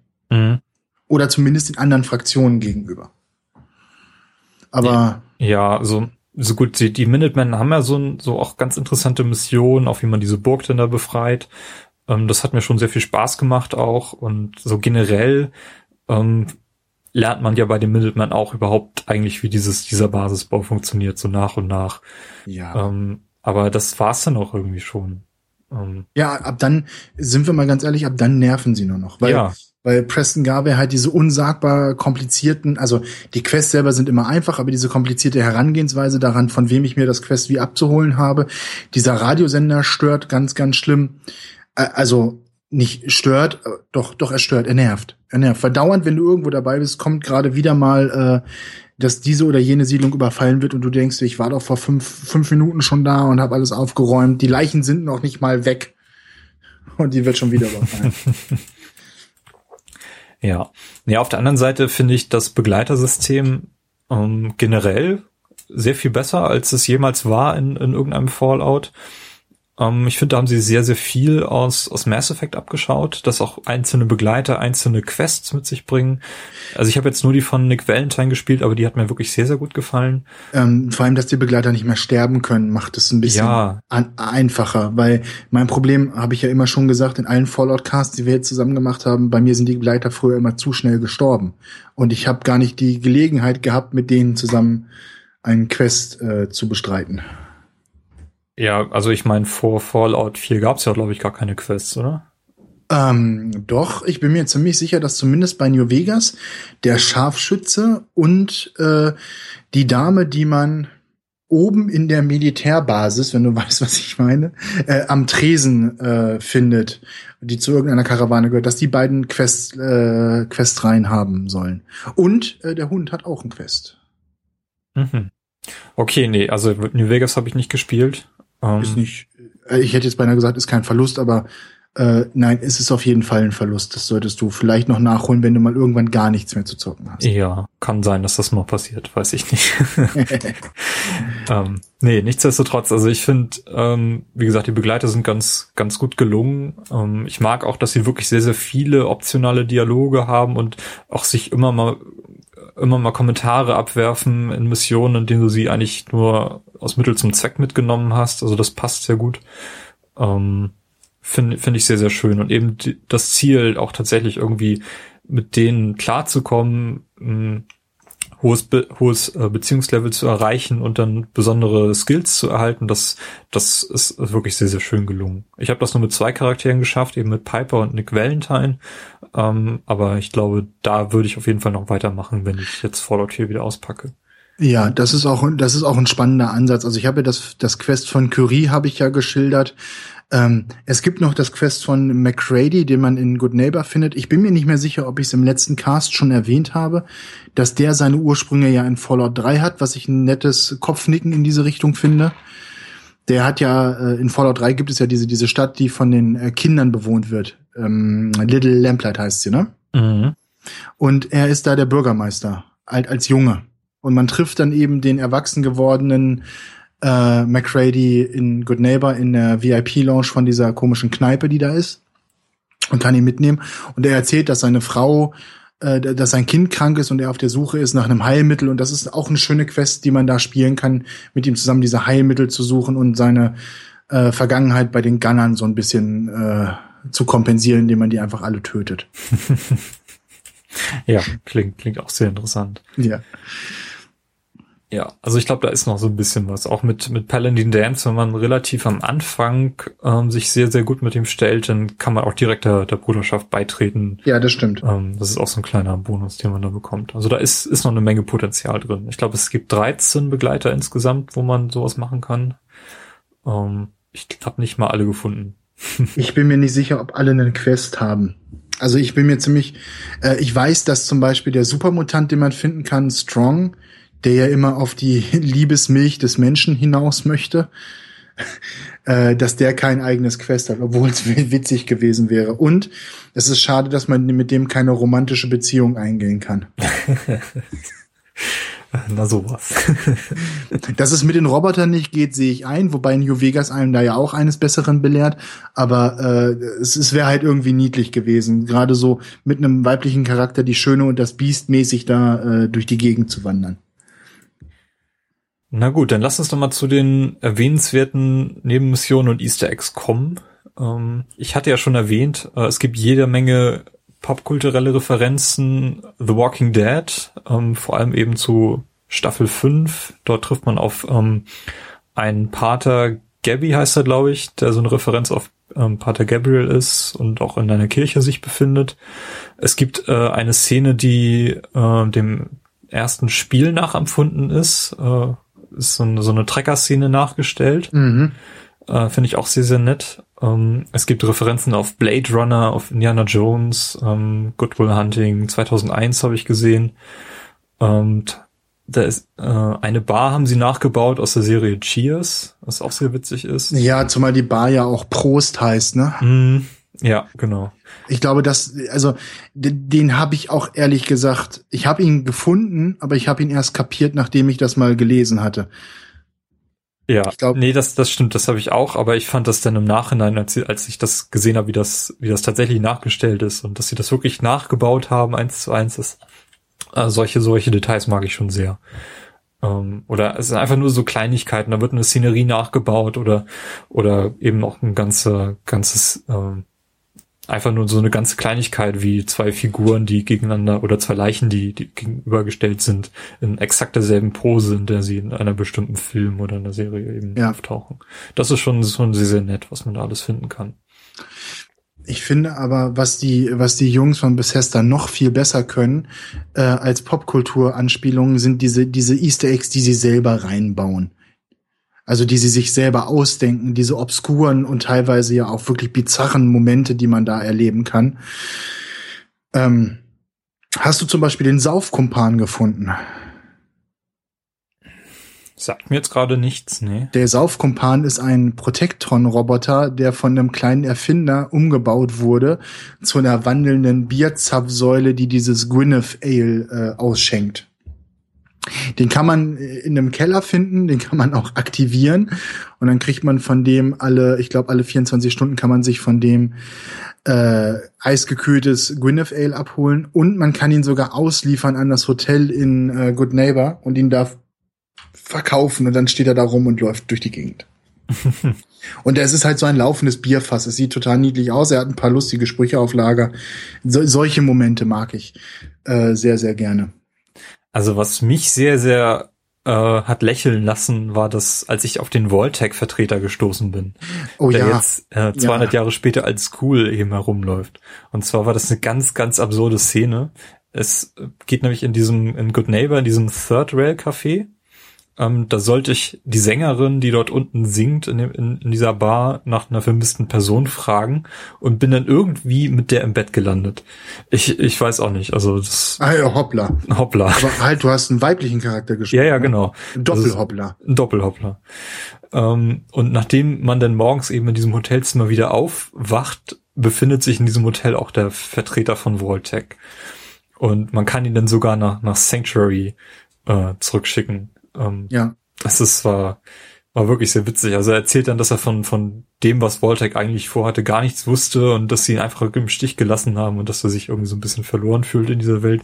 Also das, was dann da letztlich rauskam, war gar nicht so interessant, aber dass man dass ich eben auf den, auf eine Person treffe, die ich kenne, aber mit der ich nie im Leben gerechnet hätte. Das, das fand ich sehr, sehr cool gemacht. Und weil man sich ja wirklich sehr gut an den erinnert, weil das ja eine der allerersten Personen ist, auf die man überhaupt trifft und die man auch ja. schon sehr gut eben aus dem Trailer kennt. Vor allem, weil man sich darüber aufregt, weil er so schlecht animiert ist, aber das, ja, das trägt das jetzt ist, nicht so viel zur Sache. Ja. Nee, genau. Aber genau, die, diese Kleinigkeiten, und wir hatten ja, du hast ja äh, auch das, äh, den Einspieler verwendet, was die äh, Hotline auf dem Kalender angeht, wo ich einfach sage, ja, äh, Chapeau, äh, toll gemacht, super Easter Egg, genauso muss sowas gemacht werden.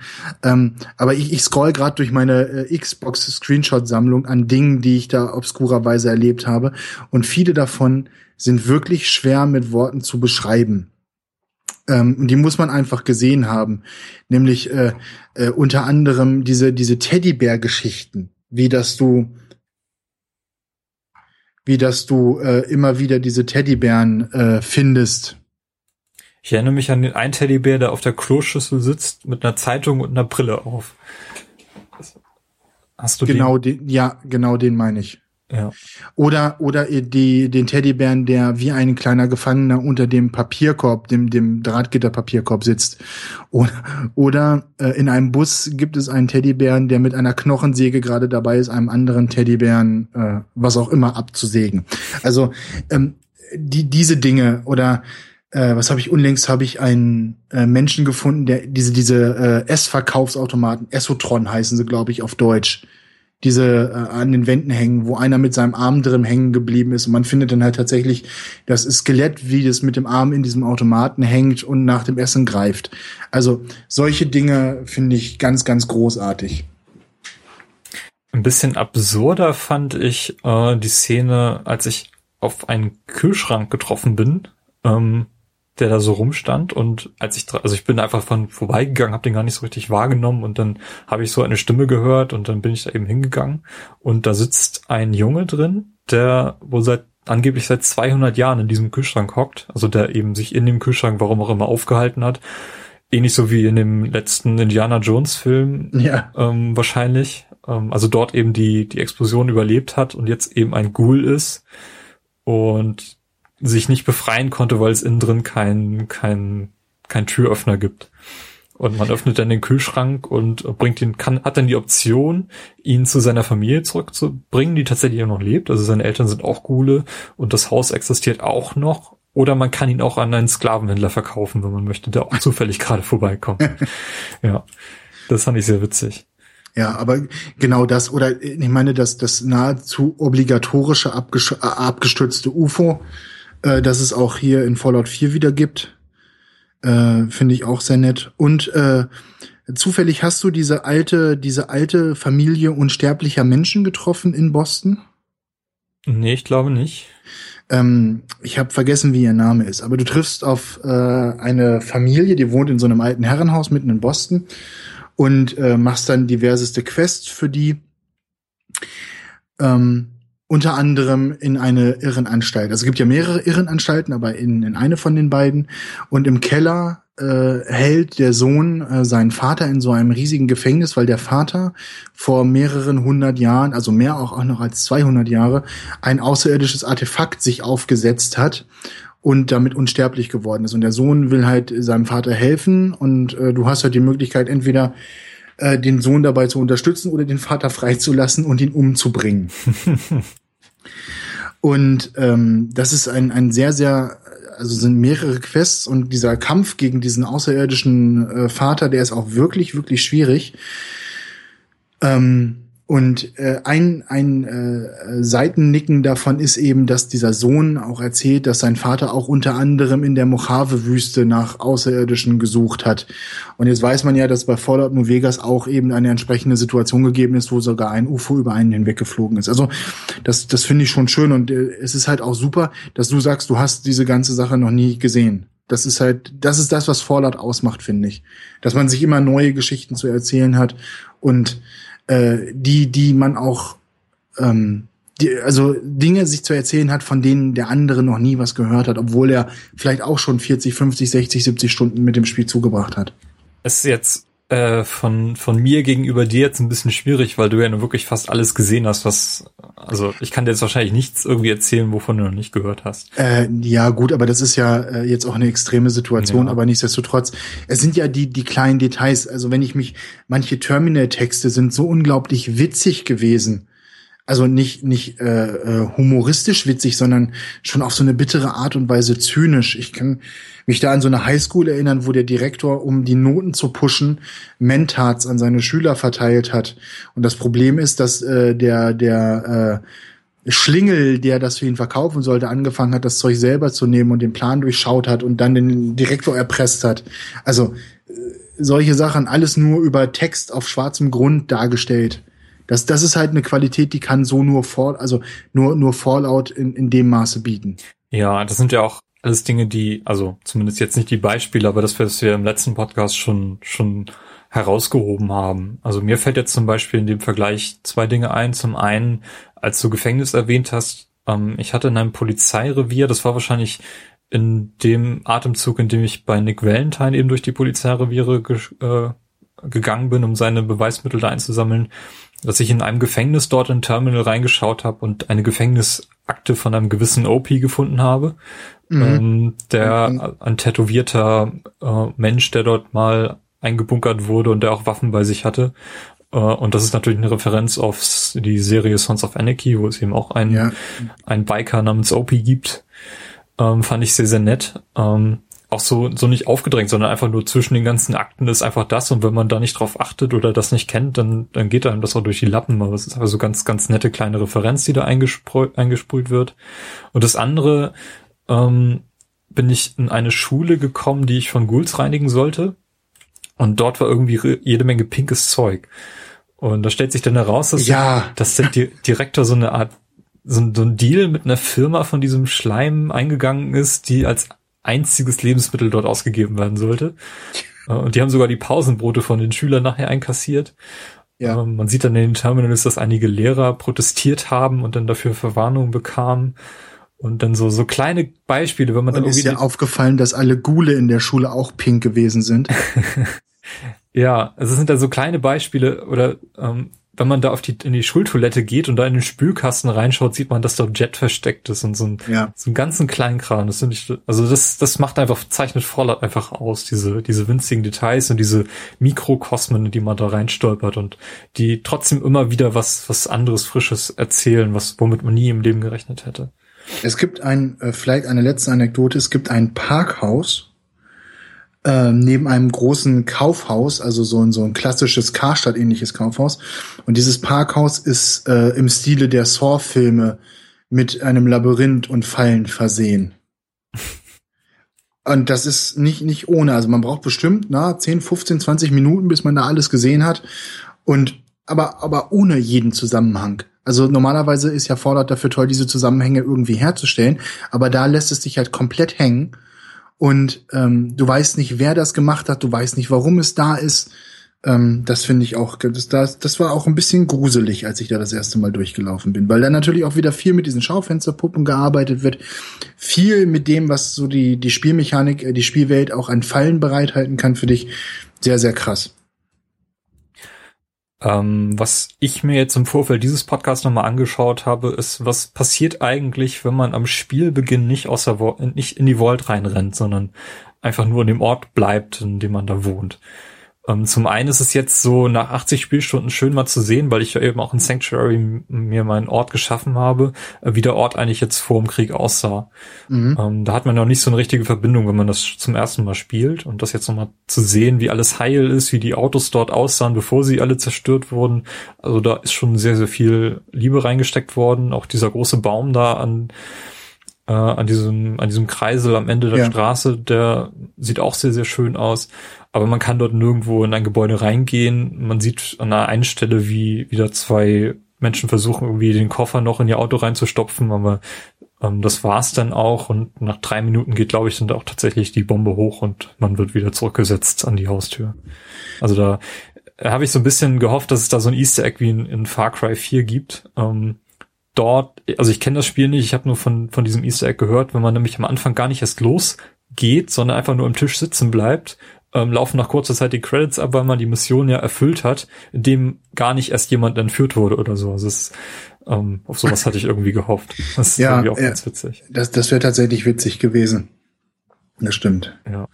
Aber Timo, jetzt so als, als Fazit, du hast jetzt ja einen Handlungsstrang beendet. Ich habe dir offenbart, dass die Enden von den anderen dreien äh, sehr, sehr ähnlich sind. Was, würd, was würdest du sagen? Ist, ist Fallout ein Spiel, das du ohne schlechtes Gewissen weiterempfehlen würdest oder bereust du gar die Zeit, die du da unter äh, ähm, ähm, verspielt hast? Nee, die Zeit bereue ich auf keinen Fall. Ähm, aber ich tue mich irgendwie schwer jetzt zu sagen, ob Fallout 4 oder Fallout 3 das bessere Spiel war. Ähm, denn beide haben ihre Stärken und ihre Schwächen. Und ich finde, Fallout 4 hat wesentliche Schwächen von Fallout 3 ausgeglichen, aber dafür neue eingeführt. Ähm, irgendwie fand ich in Fallout 3, äh, es war ein bisschen abwechslungsreicher, was so die Orte angeht, aber weniger abwechslungsreich, äh, was diese Mikrokosmen und Geschichten angeht. Also da hat Fallout 4 wirklich eine ganze Menge geschaffen, ähm, woran ich mich in Fallout 3 jetzt nicht so sehr erinnere.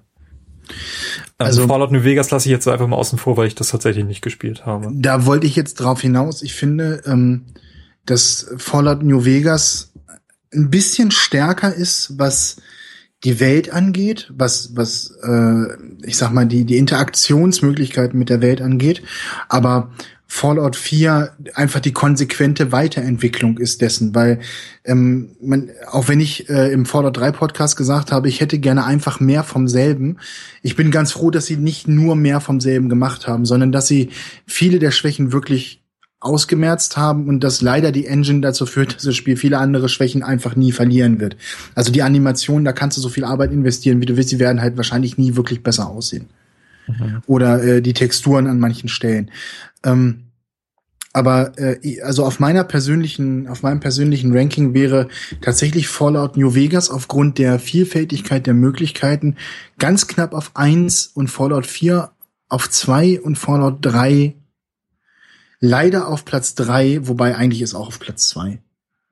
Weißt du, wie ich das meine? Also die sind, die sind sich ebenbürtig.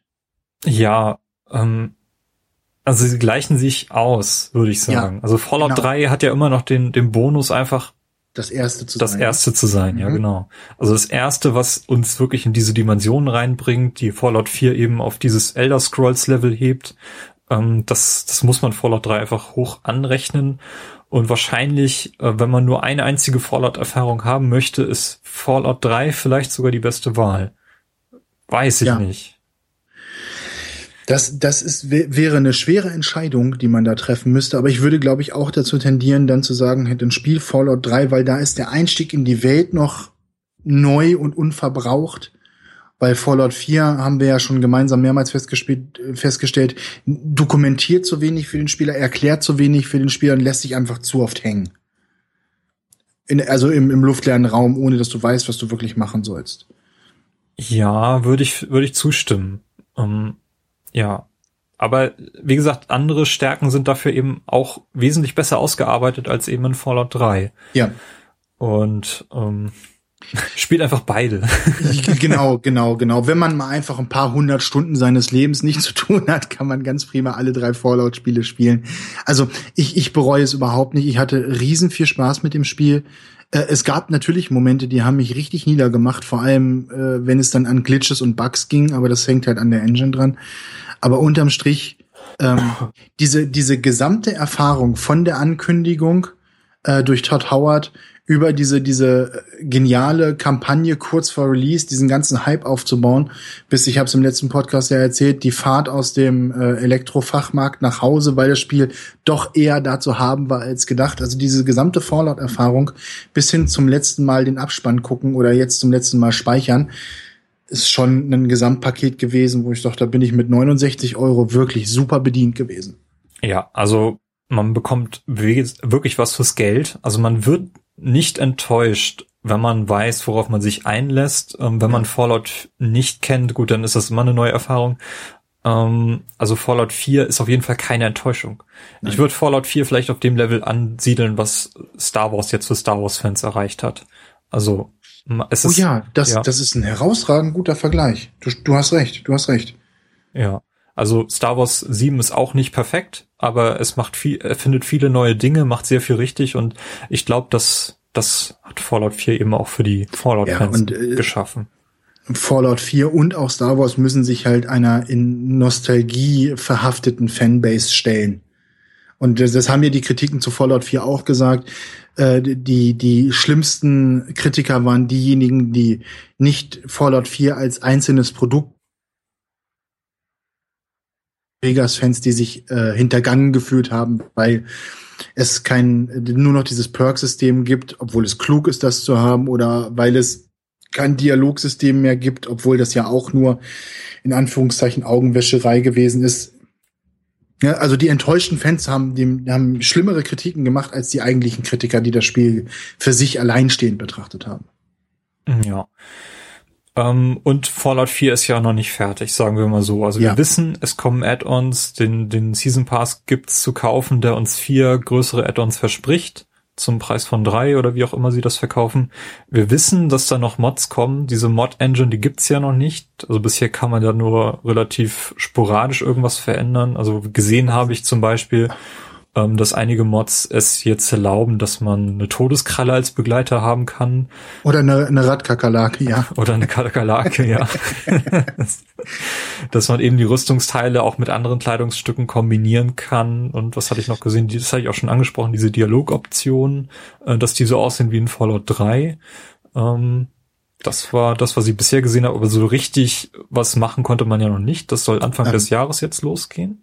Wobei, wobei die obligatorischen größeren Brüste und die Nackt-Mods oder die knapperen Kleidungsmods. Wobei, immer wenn ich das sehe, frage ich mich, was mit dem Internet eigentlich verkehrt gelaufen ist, dass äh, Leute, die in der Lage sind, einen Mod für ein Spiel herzustellen, sich als erstes mit solchen Dingen auseinandersetzen. Ich finde es ein, total interessantes Phänomen. Hm. Zumindest Katzen müssen sie nicht reinbringen, weil die gibt's zuhauf. Ja, die, gibt, die gibt es zuhauf, genau. Ich glaube, das Katzenzimmer hast du dir auch schon angeguckt, oder? Ja, ja, ja, ja, ja. Ja. Ja, aber ich bin trotzdem gespannt, was von den Mods jetzt tatsächlich auf die Konsole kommt, weil ich werde deswegen nicht zum PC gehen und dieser Mod-Support ist angekündigt. Äh, bin ich gespannt. Ich glaube, die Mods, die, die ich jetzt angesprochen habe, die werden es allesamt nicht in die Konsolenfassung schaffen. Das, das glaube ich auch nicht, weil Mods ist Mods an sich sind ja noch mal ein ganz heikles Thema, weil in dem Moment, äh, wo der Modder sich da hinsetzt und sagt, ich baue jetzt äh, Darth Vader als Figur für Fallout, ist es bei der Konsolenfassung natürlich juristisch gesehen total fragwürdig, wer jetzt am Ende für die Copyright-Verletzung auf den Deckel bekommt, ne? Der, ja. der Modder oder Bethesda, die den Mod zugelassen haben oder Microsoft, die zugelassen haben, dass Bethesda den Mod zulässt. Also, weißt du, was ich meine? Auf dem PC ist das immer noch so, so eine Grauzone, wo keiner am Ende darüber schimpft, dass Darth Vader oder äh, äh, die Walking Dead Bande da durch die Gegend laufen oder äh, Coca-Cola, äh, Nuka-Cola durch Coca-Cola ersetzt wird. Da, da schimpft keiner, weil Mods tun keinem weh. Aber in dem Moment, wo die auf der Konsole ankommen, ich glaube, da ist es was anderes. Nee, ich glaube, es ist nur in diesem Fall was anderes, weil es wahrscheinlich tatsächlich ähm, Leute gibt, die sich damit auseinandersetzen und entscheiden, dieser Mod kommt auf die Konsole und dieser nicht. Und deswegen werden die auch sowas nicht durchlassen, aus Gründen. Aber wenn, wenn dieser, diese Engine direkt auf der Konsole stattfinden würde, wie es ja auch bei vielen anderen Spielen ist, ich denke dann das Trials, wo es jede Menge äh, Terminator-Levels oder Mario-Levels oder was auch ja. immer gibt, ähm, da, da sehe ich das schon wieder ganz anders. Also das muss einfach nur damit zusammenhängen, dass da tatsächlich ähm, diese Mods explizit für die Konsole freigeschaltet werden und da würde wahrscheinlich jemand intervenieren, wenn wenn jetzt äh, Star Wars Figuren da eingeführt werden oder wie auch immer. Also ich bin gespannt, weil ich glaube, Fallout ist eins der größten Spiele, die äh, Mod-Support auf Konsolen jetzt äh, ermöglichen. Und ich habe es ja auch immer so verstanden, dass es schon echte Mods sind, die gegebenenfalls an einem Computer zusammengeklickt worden sind und nicht welche, die jetzt äh, in so einem Ingame-Editor auf der Konsole erstellt werden. Mhm. Und ich bin wirklich neugierig, was da, was da kommt. Also ich sehe vor meinem inneren Auge schon jede Menge Referenzen auf Fallout 3 und New Vegas da ankommen. Irgendwelche Elemente, die aus dem Einspiel jetzt hier rein teleportiert werden oder ich, wie auch immer. Ich, ich, glaube auch. Und das, das ist halt auch Teil dieser, dieser Fallout-Erfahrung, die ich vorhin beschrieben habe. Ne? Du hast gesagt, Fallout ist noch nicht fertig und da stimme ich dir voll zu. Du hast zum einen die DLCs, die jetzt, glaube ich, im Laufe dieses Jahres sollten die herauskommen, ne? Ich gehe davon aus, dass das erste bis spätestens zu E3 da sein wird. Und dann hast du halt das, was die Fallout-Fans in den Jahren nach Release des Spiels noch alles tun. Und das ist ja äh, gerade bei Fallout 3 New Vegas in seiner Großartigkeit kaum noch zu übertreffen, was die aus diesem Spiel rausgeholt haben. Und bei Skyrim äh, ist es ja ist es ja ähnlich. Mhm. Und ich glaube, das wird auch noch mal spannend zu betrachten. Ja, apropos Skyrim, ähm, für mich ist jetzt im Nachhinein Skyrim immer noch das bessere Spiel auch wenn es eine ganz, in einem ganz anderen Universum spielt, obwohl das ja auch zu hinterfragen ist, ähm, komme ich gleich mal drauf. Ähm, aber Skyrim ähm, spielt sich ähnlich ähm, wie Fallout aus, aus Gründen, nicht nur weil sie die fast identische Engine verwenden, ähm, aber es bietet mir irgendwie in dieser Welt, also die Welt wirkt größer für, für mich. Ich weiß nicht, ob sie es tatsächlich ist. Ähm, sie wirkt vor allem abwechslungsreicher, weil es so viele Städte gibt, die dort untergebracht sind, während ich hier in, in Fallout doch immer noch das, ähm, den Eindruck habe, dass es da nur diesen, diesen einen Ort Boston gibt. Ähm, ich sehe diese kleinen Orte da, wie zum Beispiel Diamond City, immer nur als Teil von Boston und nicht als, als einzelnen Ort. Ähm, das, das ist irgendwie so eine Schwäche, die die, die Fallout-Welt hat, die in Fallout 3 nicht so stark war. Hatte ich aber auch schon gesagt. Ähm, ja. Also das gefällt mir in Skyrim wesentlich besser. Ich finde irgendwie in Skyrim meine, meine Nische irgendwie als Spieler mehr. Ich kann mich da irgendwie in dieser Welt ähm, besser identifizieren mit irgendeiner bestimmten Fraktion, mit der ich gerade irgendwas mache, weil es immer in einem ganz anderen Punkt der Welt stattfindet. Ähm, die Mission insgesamt finde ich ein bisschen abwechslungsreicher. Dafür fehlt aber eben dieser, dieser Mikrokosmos, den, diese winzigen kleinen Geschichten durch, durch irgendwas, was man, was man in der Welt findet. Das findet in Skyrim wenig statt ähm, im Vergleich zu, zu Fallout. Das ist eben die Stärke, die, die ähm, Bethesda in Fallout geschaffen hat. Ja, das stimmt. Aber generell, wenn ich wählen würde, würde ich wahrscheinlich tatsächlich Skyrim wählen. Und ich bin ja auch mit Skyrim noch gar nicht fertig. Da habe ich es auch so zu diesem Fallout-Punkt gespielt. Ich habe die Hauptquest zu Ende gebracht, um das Spiel mal beiseite legen zu können. Aber ich glaube, ich werde das auch noch mal einlegen bei Zeiten. Ich habe ja im Vorgespräch gesagt, dass ich Skyrim schon gefühlte hundertmal angefangen habe. Zumindest habe ich das Gefühl, ich kenne jeden Stein auf der Kutschfahrt am Anfang. Ähm, und das Schlimme ist, wenn du mich jetzt fragen würdest, ich wüsste gar nicht, was die Hauptquest eigentlich ist. Also ich, ich, ich, ich habe schon viele, viele Stunden Skyrim immer mal wieder gespielt auf PlayStation, auf der PlayStation, auf dem PC. Aber könnte dir nicht den zentralen Konflikt des Spiels sagen. Und das ist mein Problem mit, mit dem Skyrim-Universum und mit dem Skyrim-Spiel an sich. Dass ich, äh, ich fühle mich dazu verloren. Und leider ist das Universum an sich für mich nicht griffig genug, dass ich äh, bereit bin, die Arbeit zu investieren, die ich bei Fallout investiere. Weil als Fan, als, als schlimmer Fan verzeihe ich Fallout eine ganze Menge mehr als Skyrim. So bei Skyrim sage ich, oh, hier muss ich fünf Minuten in dieselbe Richtung laufen, das ist ja langweilig. Bei Fallout mache ich das Ganze tausendmal, ohne mit der Wimper zu zucken. Mhm. Weißt du, was ich meine? Aber in Ermangelung dessen, dass äh, noch kein DLC da ist und wahrscheinlich Fallout 5 noch ein bisschen auf sich warten lässt, ist es jetzt einer meiner, meiner guten Gaming-Vorsätze für dieses Jahr, mich mit Skyrim auch nochmal auseinanderzusetzen. Ja, The Witcher hast du ja auch relativ weit gespielt, oder? Ja, aber nicht durch. Mhm. Also da steht mir auch noch bevor, da habe ich zumindest die, die positive Meinung gehört, ich glaube, ich, das habe ich auch schon im Eingang erwähnt, dass mit Skyrim, äh Quatsch, mit, mit dem Witcher jetzt auch ein Entwicklerteam da ist, was auf Bethesda-Niveau agieren kann und es da sehr interessant sein wird, wie das die nächsten Jahre weitergeht. Also Witcher äh, ist ja auch jetzt gerade in der Phase, wo die Add-ons rauskommen, die auch sehr, sehr stark zu sein scheinen. Sehr umfangreich vor allem, ne? Ja. Und das auch noch was sein könnte, womit ich mich irgendwie nochmal auseinandersetzen sollte. Ähm, äh, ich bin jetzt super unvorbereitet, was für euren Gaming-Podcast natürlich super schlecht ist, aber die Kollegen, die ähm, Witcher gemacht haben, haben die nicht auch ein äh, Cyberpunk-Rollenspiel äh, in der Mache? Ähm, was jetzt demnächst, das leider demnächst nicht, also, nicht auf äh, dem Radar. Okay. Ähm, ja, ich werde wahrscheinlich dafür kritisiert werden, aber ich, ich habe das, meine ich, irgendwo gelesen, dass sie tatsächlich das, da, also basierend auf dem Cyberpunk Pen and Paper Rollenspiel, das Cyberpunk Rollenspiel äh, machen wollen. Aber gut. Ja, Witcher und ich werden keine Freunde. Okay. Es sei denn, es sei denn, sie bringen irgendwann eine Version mit einem vernünftigen Menü raus. Und das sagt wohl weislich jemand, der mit dem Pip-Boy-Menü von Fallout äh, Freund geworden ist. Ähm, ja, mit dem bin ich immer noch kein Freund, aber ich kann zumindest damit umgehen. Ja.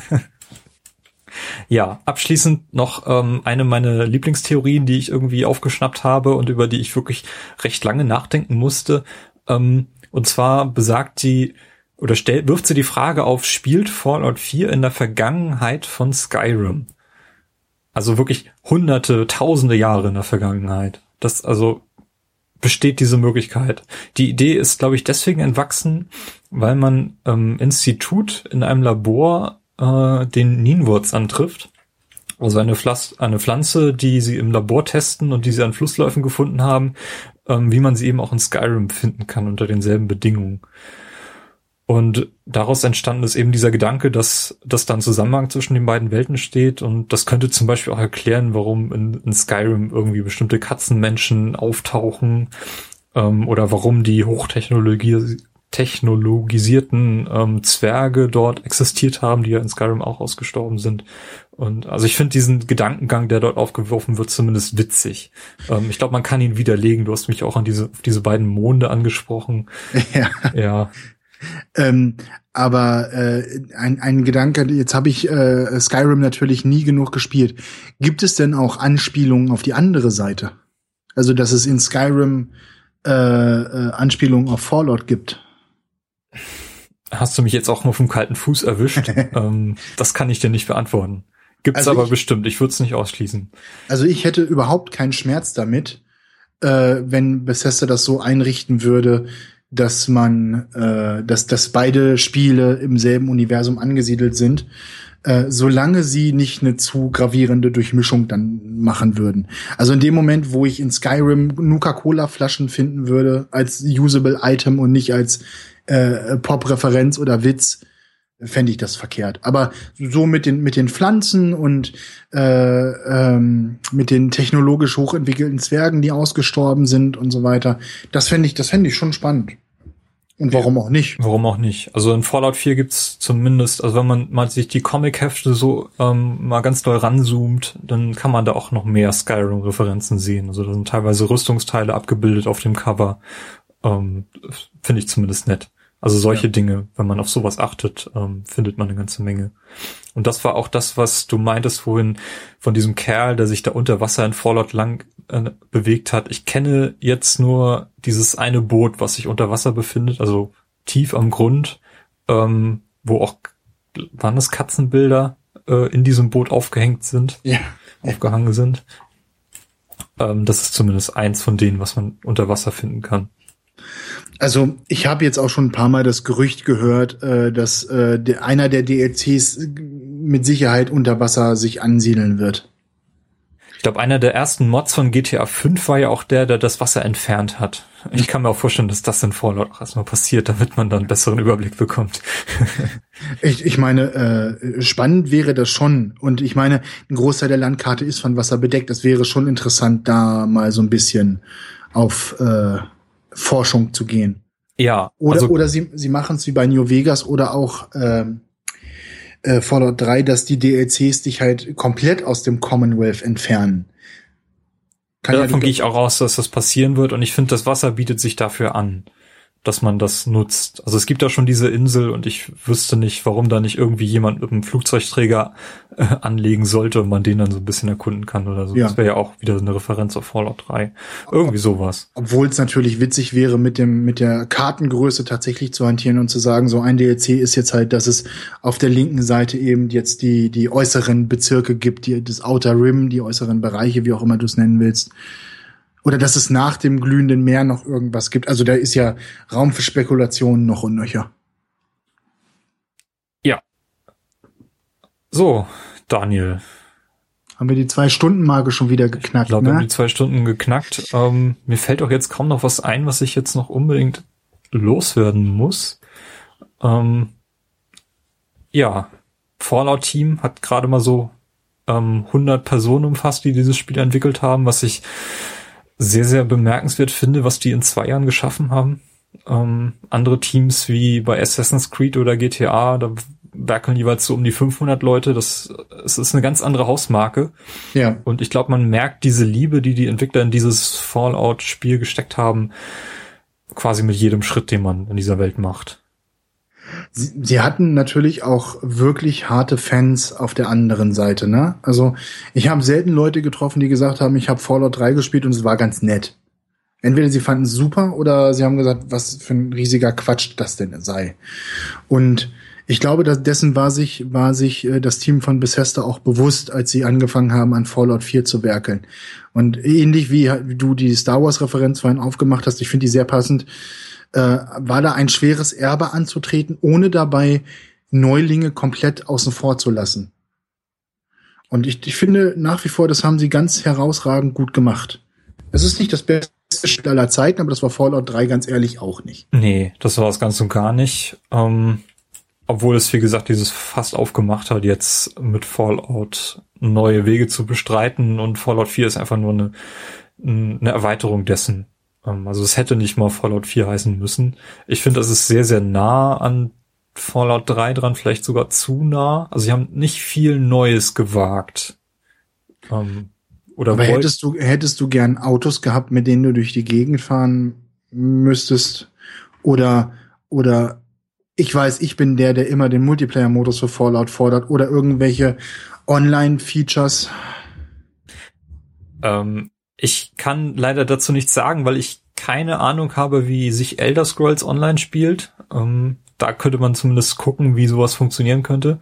Da habe ich überhaupt keine Aktien drin. Ähm, kann ich nicht sagen. Also Fallout 4 ist doch eher tatsächlich dieses Spiel, was man alleine bestreitet. Man ja. ist dieser, dieser Lone Survivor. Ähm, man muss sich dort selber durchschlagen. Man hat zwar immer einen Begleiter dabei, aber die sind eben alle austauschbar, was ich als neues Element eben in Fallout 4, weil die Begleiter zum ersten Mal Sinn machen, haben wir schon genug drüber gesprochen. Ja. Ähm, aber Multiplayer vermisse ich hier auf gar keinen Fall. Also das muss ich nicht haben. Also ich finde, ich finde, Bethesda ist mit Fallout jetzt an einem ähnlichen Punkt wie ähm, die Macher von Borderlands. Die haben Borderlands 1 gemacht, das war großartig. Borderlands 2 war im Grunde noch mal Borderlands 1 und ein bisschen besser. Und das Pre-Sequel von Borderlands war noch mal Borderlands 2, leider in nicht mehr so gut. Äh, die haben tolle DLCs gemacht, sind alles drei, aber super schöne Spiele, aber die sind an demselben Punkt wie Bethesda jetzt. Das nächste Spiel lässt ihnen keiner mehr durchgehen, wenn da nicht mal wirklich was Neues kommt. Und das ist mit, mit Fallout, beziehe ich das mehr auf die Technik. Also die, die Skyrim Fallout Engine, die ist jetzt fertig. Da ist nichts mehr rauszuholen, da kannst du dran rumpressen, wie du willst, aber da kommt nicht ein äh, ein richtiger Next Generation Titel mehr raus. Also aus unserer Perspektive Next Generation dann wahrscheinlich.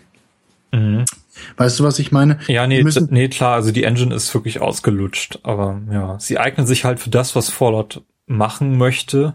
Ähm, aber auf der anderen Seite haben wir, wie gesagt, diese großen Schwächen in, in der narrativen Hauptstoryline, die, ja. die, ja, nicht wirklich funktioniert da stellt sich halt die Frage, liegt es an der offenen Welt alleine oder liegt es daran, dass Bethesda keinen großen Wert darauf legt, eine äh, ne, ne, ne spannende, na, was heißt eine spannende, also eine, ne spannende, eine, ne mehr eben eine Geschichte zu erzählen, die auf mehreren Ebenen stattfindet, weil das Videospiele Geschichten erzählen können, äh, brauche ich dir als großer Fan von Last of Us nicht zu sagen. Nee, und andere Open-World-Spiele schaffen es ja auch in gewissem Maß. Also man muss ja. sich ja nur GTA 5 anschauen, was wirklich eine richtig komplexe Hauptstory mit drei Charakteren, die du zu jeder Zeit wechseln kannst, erzählt. Und da hat es auch funktioniert. Ähm, wesentlich besser als bei Fallout 4. Ja, genau. Und ich finde, ähm, dass äh, neue Features brauchen sie nicht einbauen, aber sie müssen sich mit der Technik auseinandersetzen, also ich sag mal mit, dem, mit den Rahmenbedingungen und mit ihrer Narration. Also da, da kommen sie einfach nicht noch mal vom Haken mit, äh, indem sie noch mal mehr dasselbe machen, wenn man in die Zukunft blickt. Also ich freue mich in dem Sinne deswegen auf Fallout 5, weil ich weiß, was da alles gehen kann jetzt. Ja. Ich bin mit Fallout 4 voll zufrieden, hatte meinen Spaß, habe 199 Stunden meines Lebens darin verschwendet. Und ich hätte die 199 Stunden auch damit verschwenden können, schlechtere Spiele zu spielen. Davon gibt es nämlich eine ganze Menge. Das stimmt sehr wohl. Ähm, ja, wie gesagt, also man kann sehen, wie es anders geht, wenn man sich zum Beispiel den The Witcher anschaut, ähm, die mit Witcher 3 ja jetzt wirklich äh, ein herausragendes Spiel rausgebracht haben, was in, in vielen Game of the Year Listen des Jahres 2015 auch vor Fallout liegt. Wahrscheinlich einfach nur, weil es frischer wirkt. ähm, weil Fallout 4 eben nicht so frisch wirkt, wie, wie man es vielleicht hätte haben können. Ja. Ähm, aber im generellen Fallout 4 ist dadurch kein schlechteres Spiel. Es, Nein. Es funktioniert so, wir sind. Wer, wer echter Gamer ist, spielt sowieso beide. Und noch Metal Gear 5, um alle großen Open-World-Spiele dieses Jahres äh, genannt zu haben. Du hast Metal Gear Solid 5 auch gespielt, ne? Ja. Ja. Ich habe mir nämlich in in einer der interessantesten Spiel des Jahres Diskussionen habe ich erfahren, da hat jemand ähm, Metal Gear Solid 5 auf den dritten Platz gewählt, äh, mit der Erklärung, er hat es nur bis Ende Kapitel 1 gespielt und dann weggelegt und für ihn ist das Spiel dann vorbei ähm, weil er sich sagen hat lassen, das Spiel wird danach nur schlechter und es kann dort beendet werden. Genauso wie ich Akte X für mich nach Staffel 4 beendet habe und gesagt habe, das ist jetzt mein Ende. äh, ja, ich sehe, wir müssen einen Serienpodcast aufnehmen. ähm, nee, aber ich habe ich hab tatsächlich weiter als Kapitel 1, ich habe äh, sogar tatsächlich bis zum Ende gespielt, was ja bei Metal Gear Spielen ungefähr 50 Prozent ist. Und danach gehen ja nur noch die Missionen los, die dazu da sind, sich selber fertig zu machen. Ähm, und ich muss sagen, es war ein ordentliches Spiel. Interessanterweise eine ganz andere Open-World-Erfahrung als bei Fallout, weil das Spiel an sich halt auch ein anderes ist. Mhm. Ähm, aber ich würde tatsächlich sagen, es kommt bei mir aus der Open World Perspektive gesehen eher auf dem zweiten Platz und sogar noch vor dem Witcher. Aber das mag auch sein, dass es ich echt eine emotionale Abneigung gegenüber dem Witcher habe, die ich gar nicht so richtig erklären kann, äh, die ich aber immer damit entschuldige, dass es ein hässliches Menü hat und ich mit dem Kampfsystem nicht zurechtkomme. Ja. Ich möchte dann noch äh, Xenoblade Chronicles X äh, aufwerfen, was ja jetzt im Dezember erschienen ist ähm, und auch so in der Postapokalypse spielt. Eine ganz andere aus einer japanischen Perspektive, aber ähm, dennoch eine Welt zumindest äh, geschaffen hat, die ich sehr interessant finde und was ich mir auch mal ansehen werde. Und ähm, nochmal zurück zu Borderlands. Borderlands hat ja jetzt diesen Ableger von Telltale bekommen.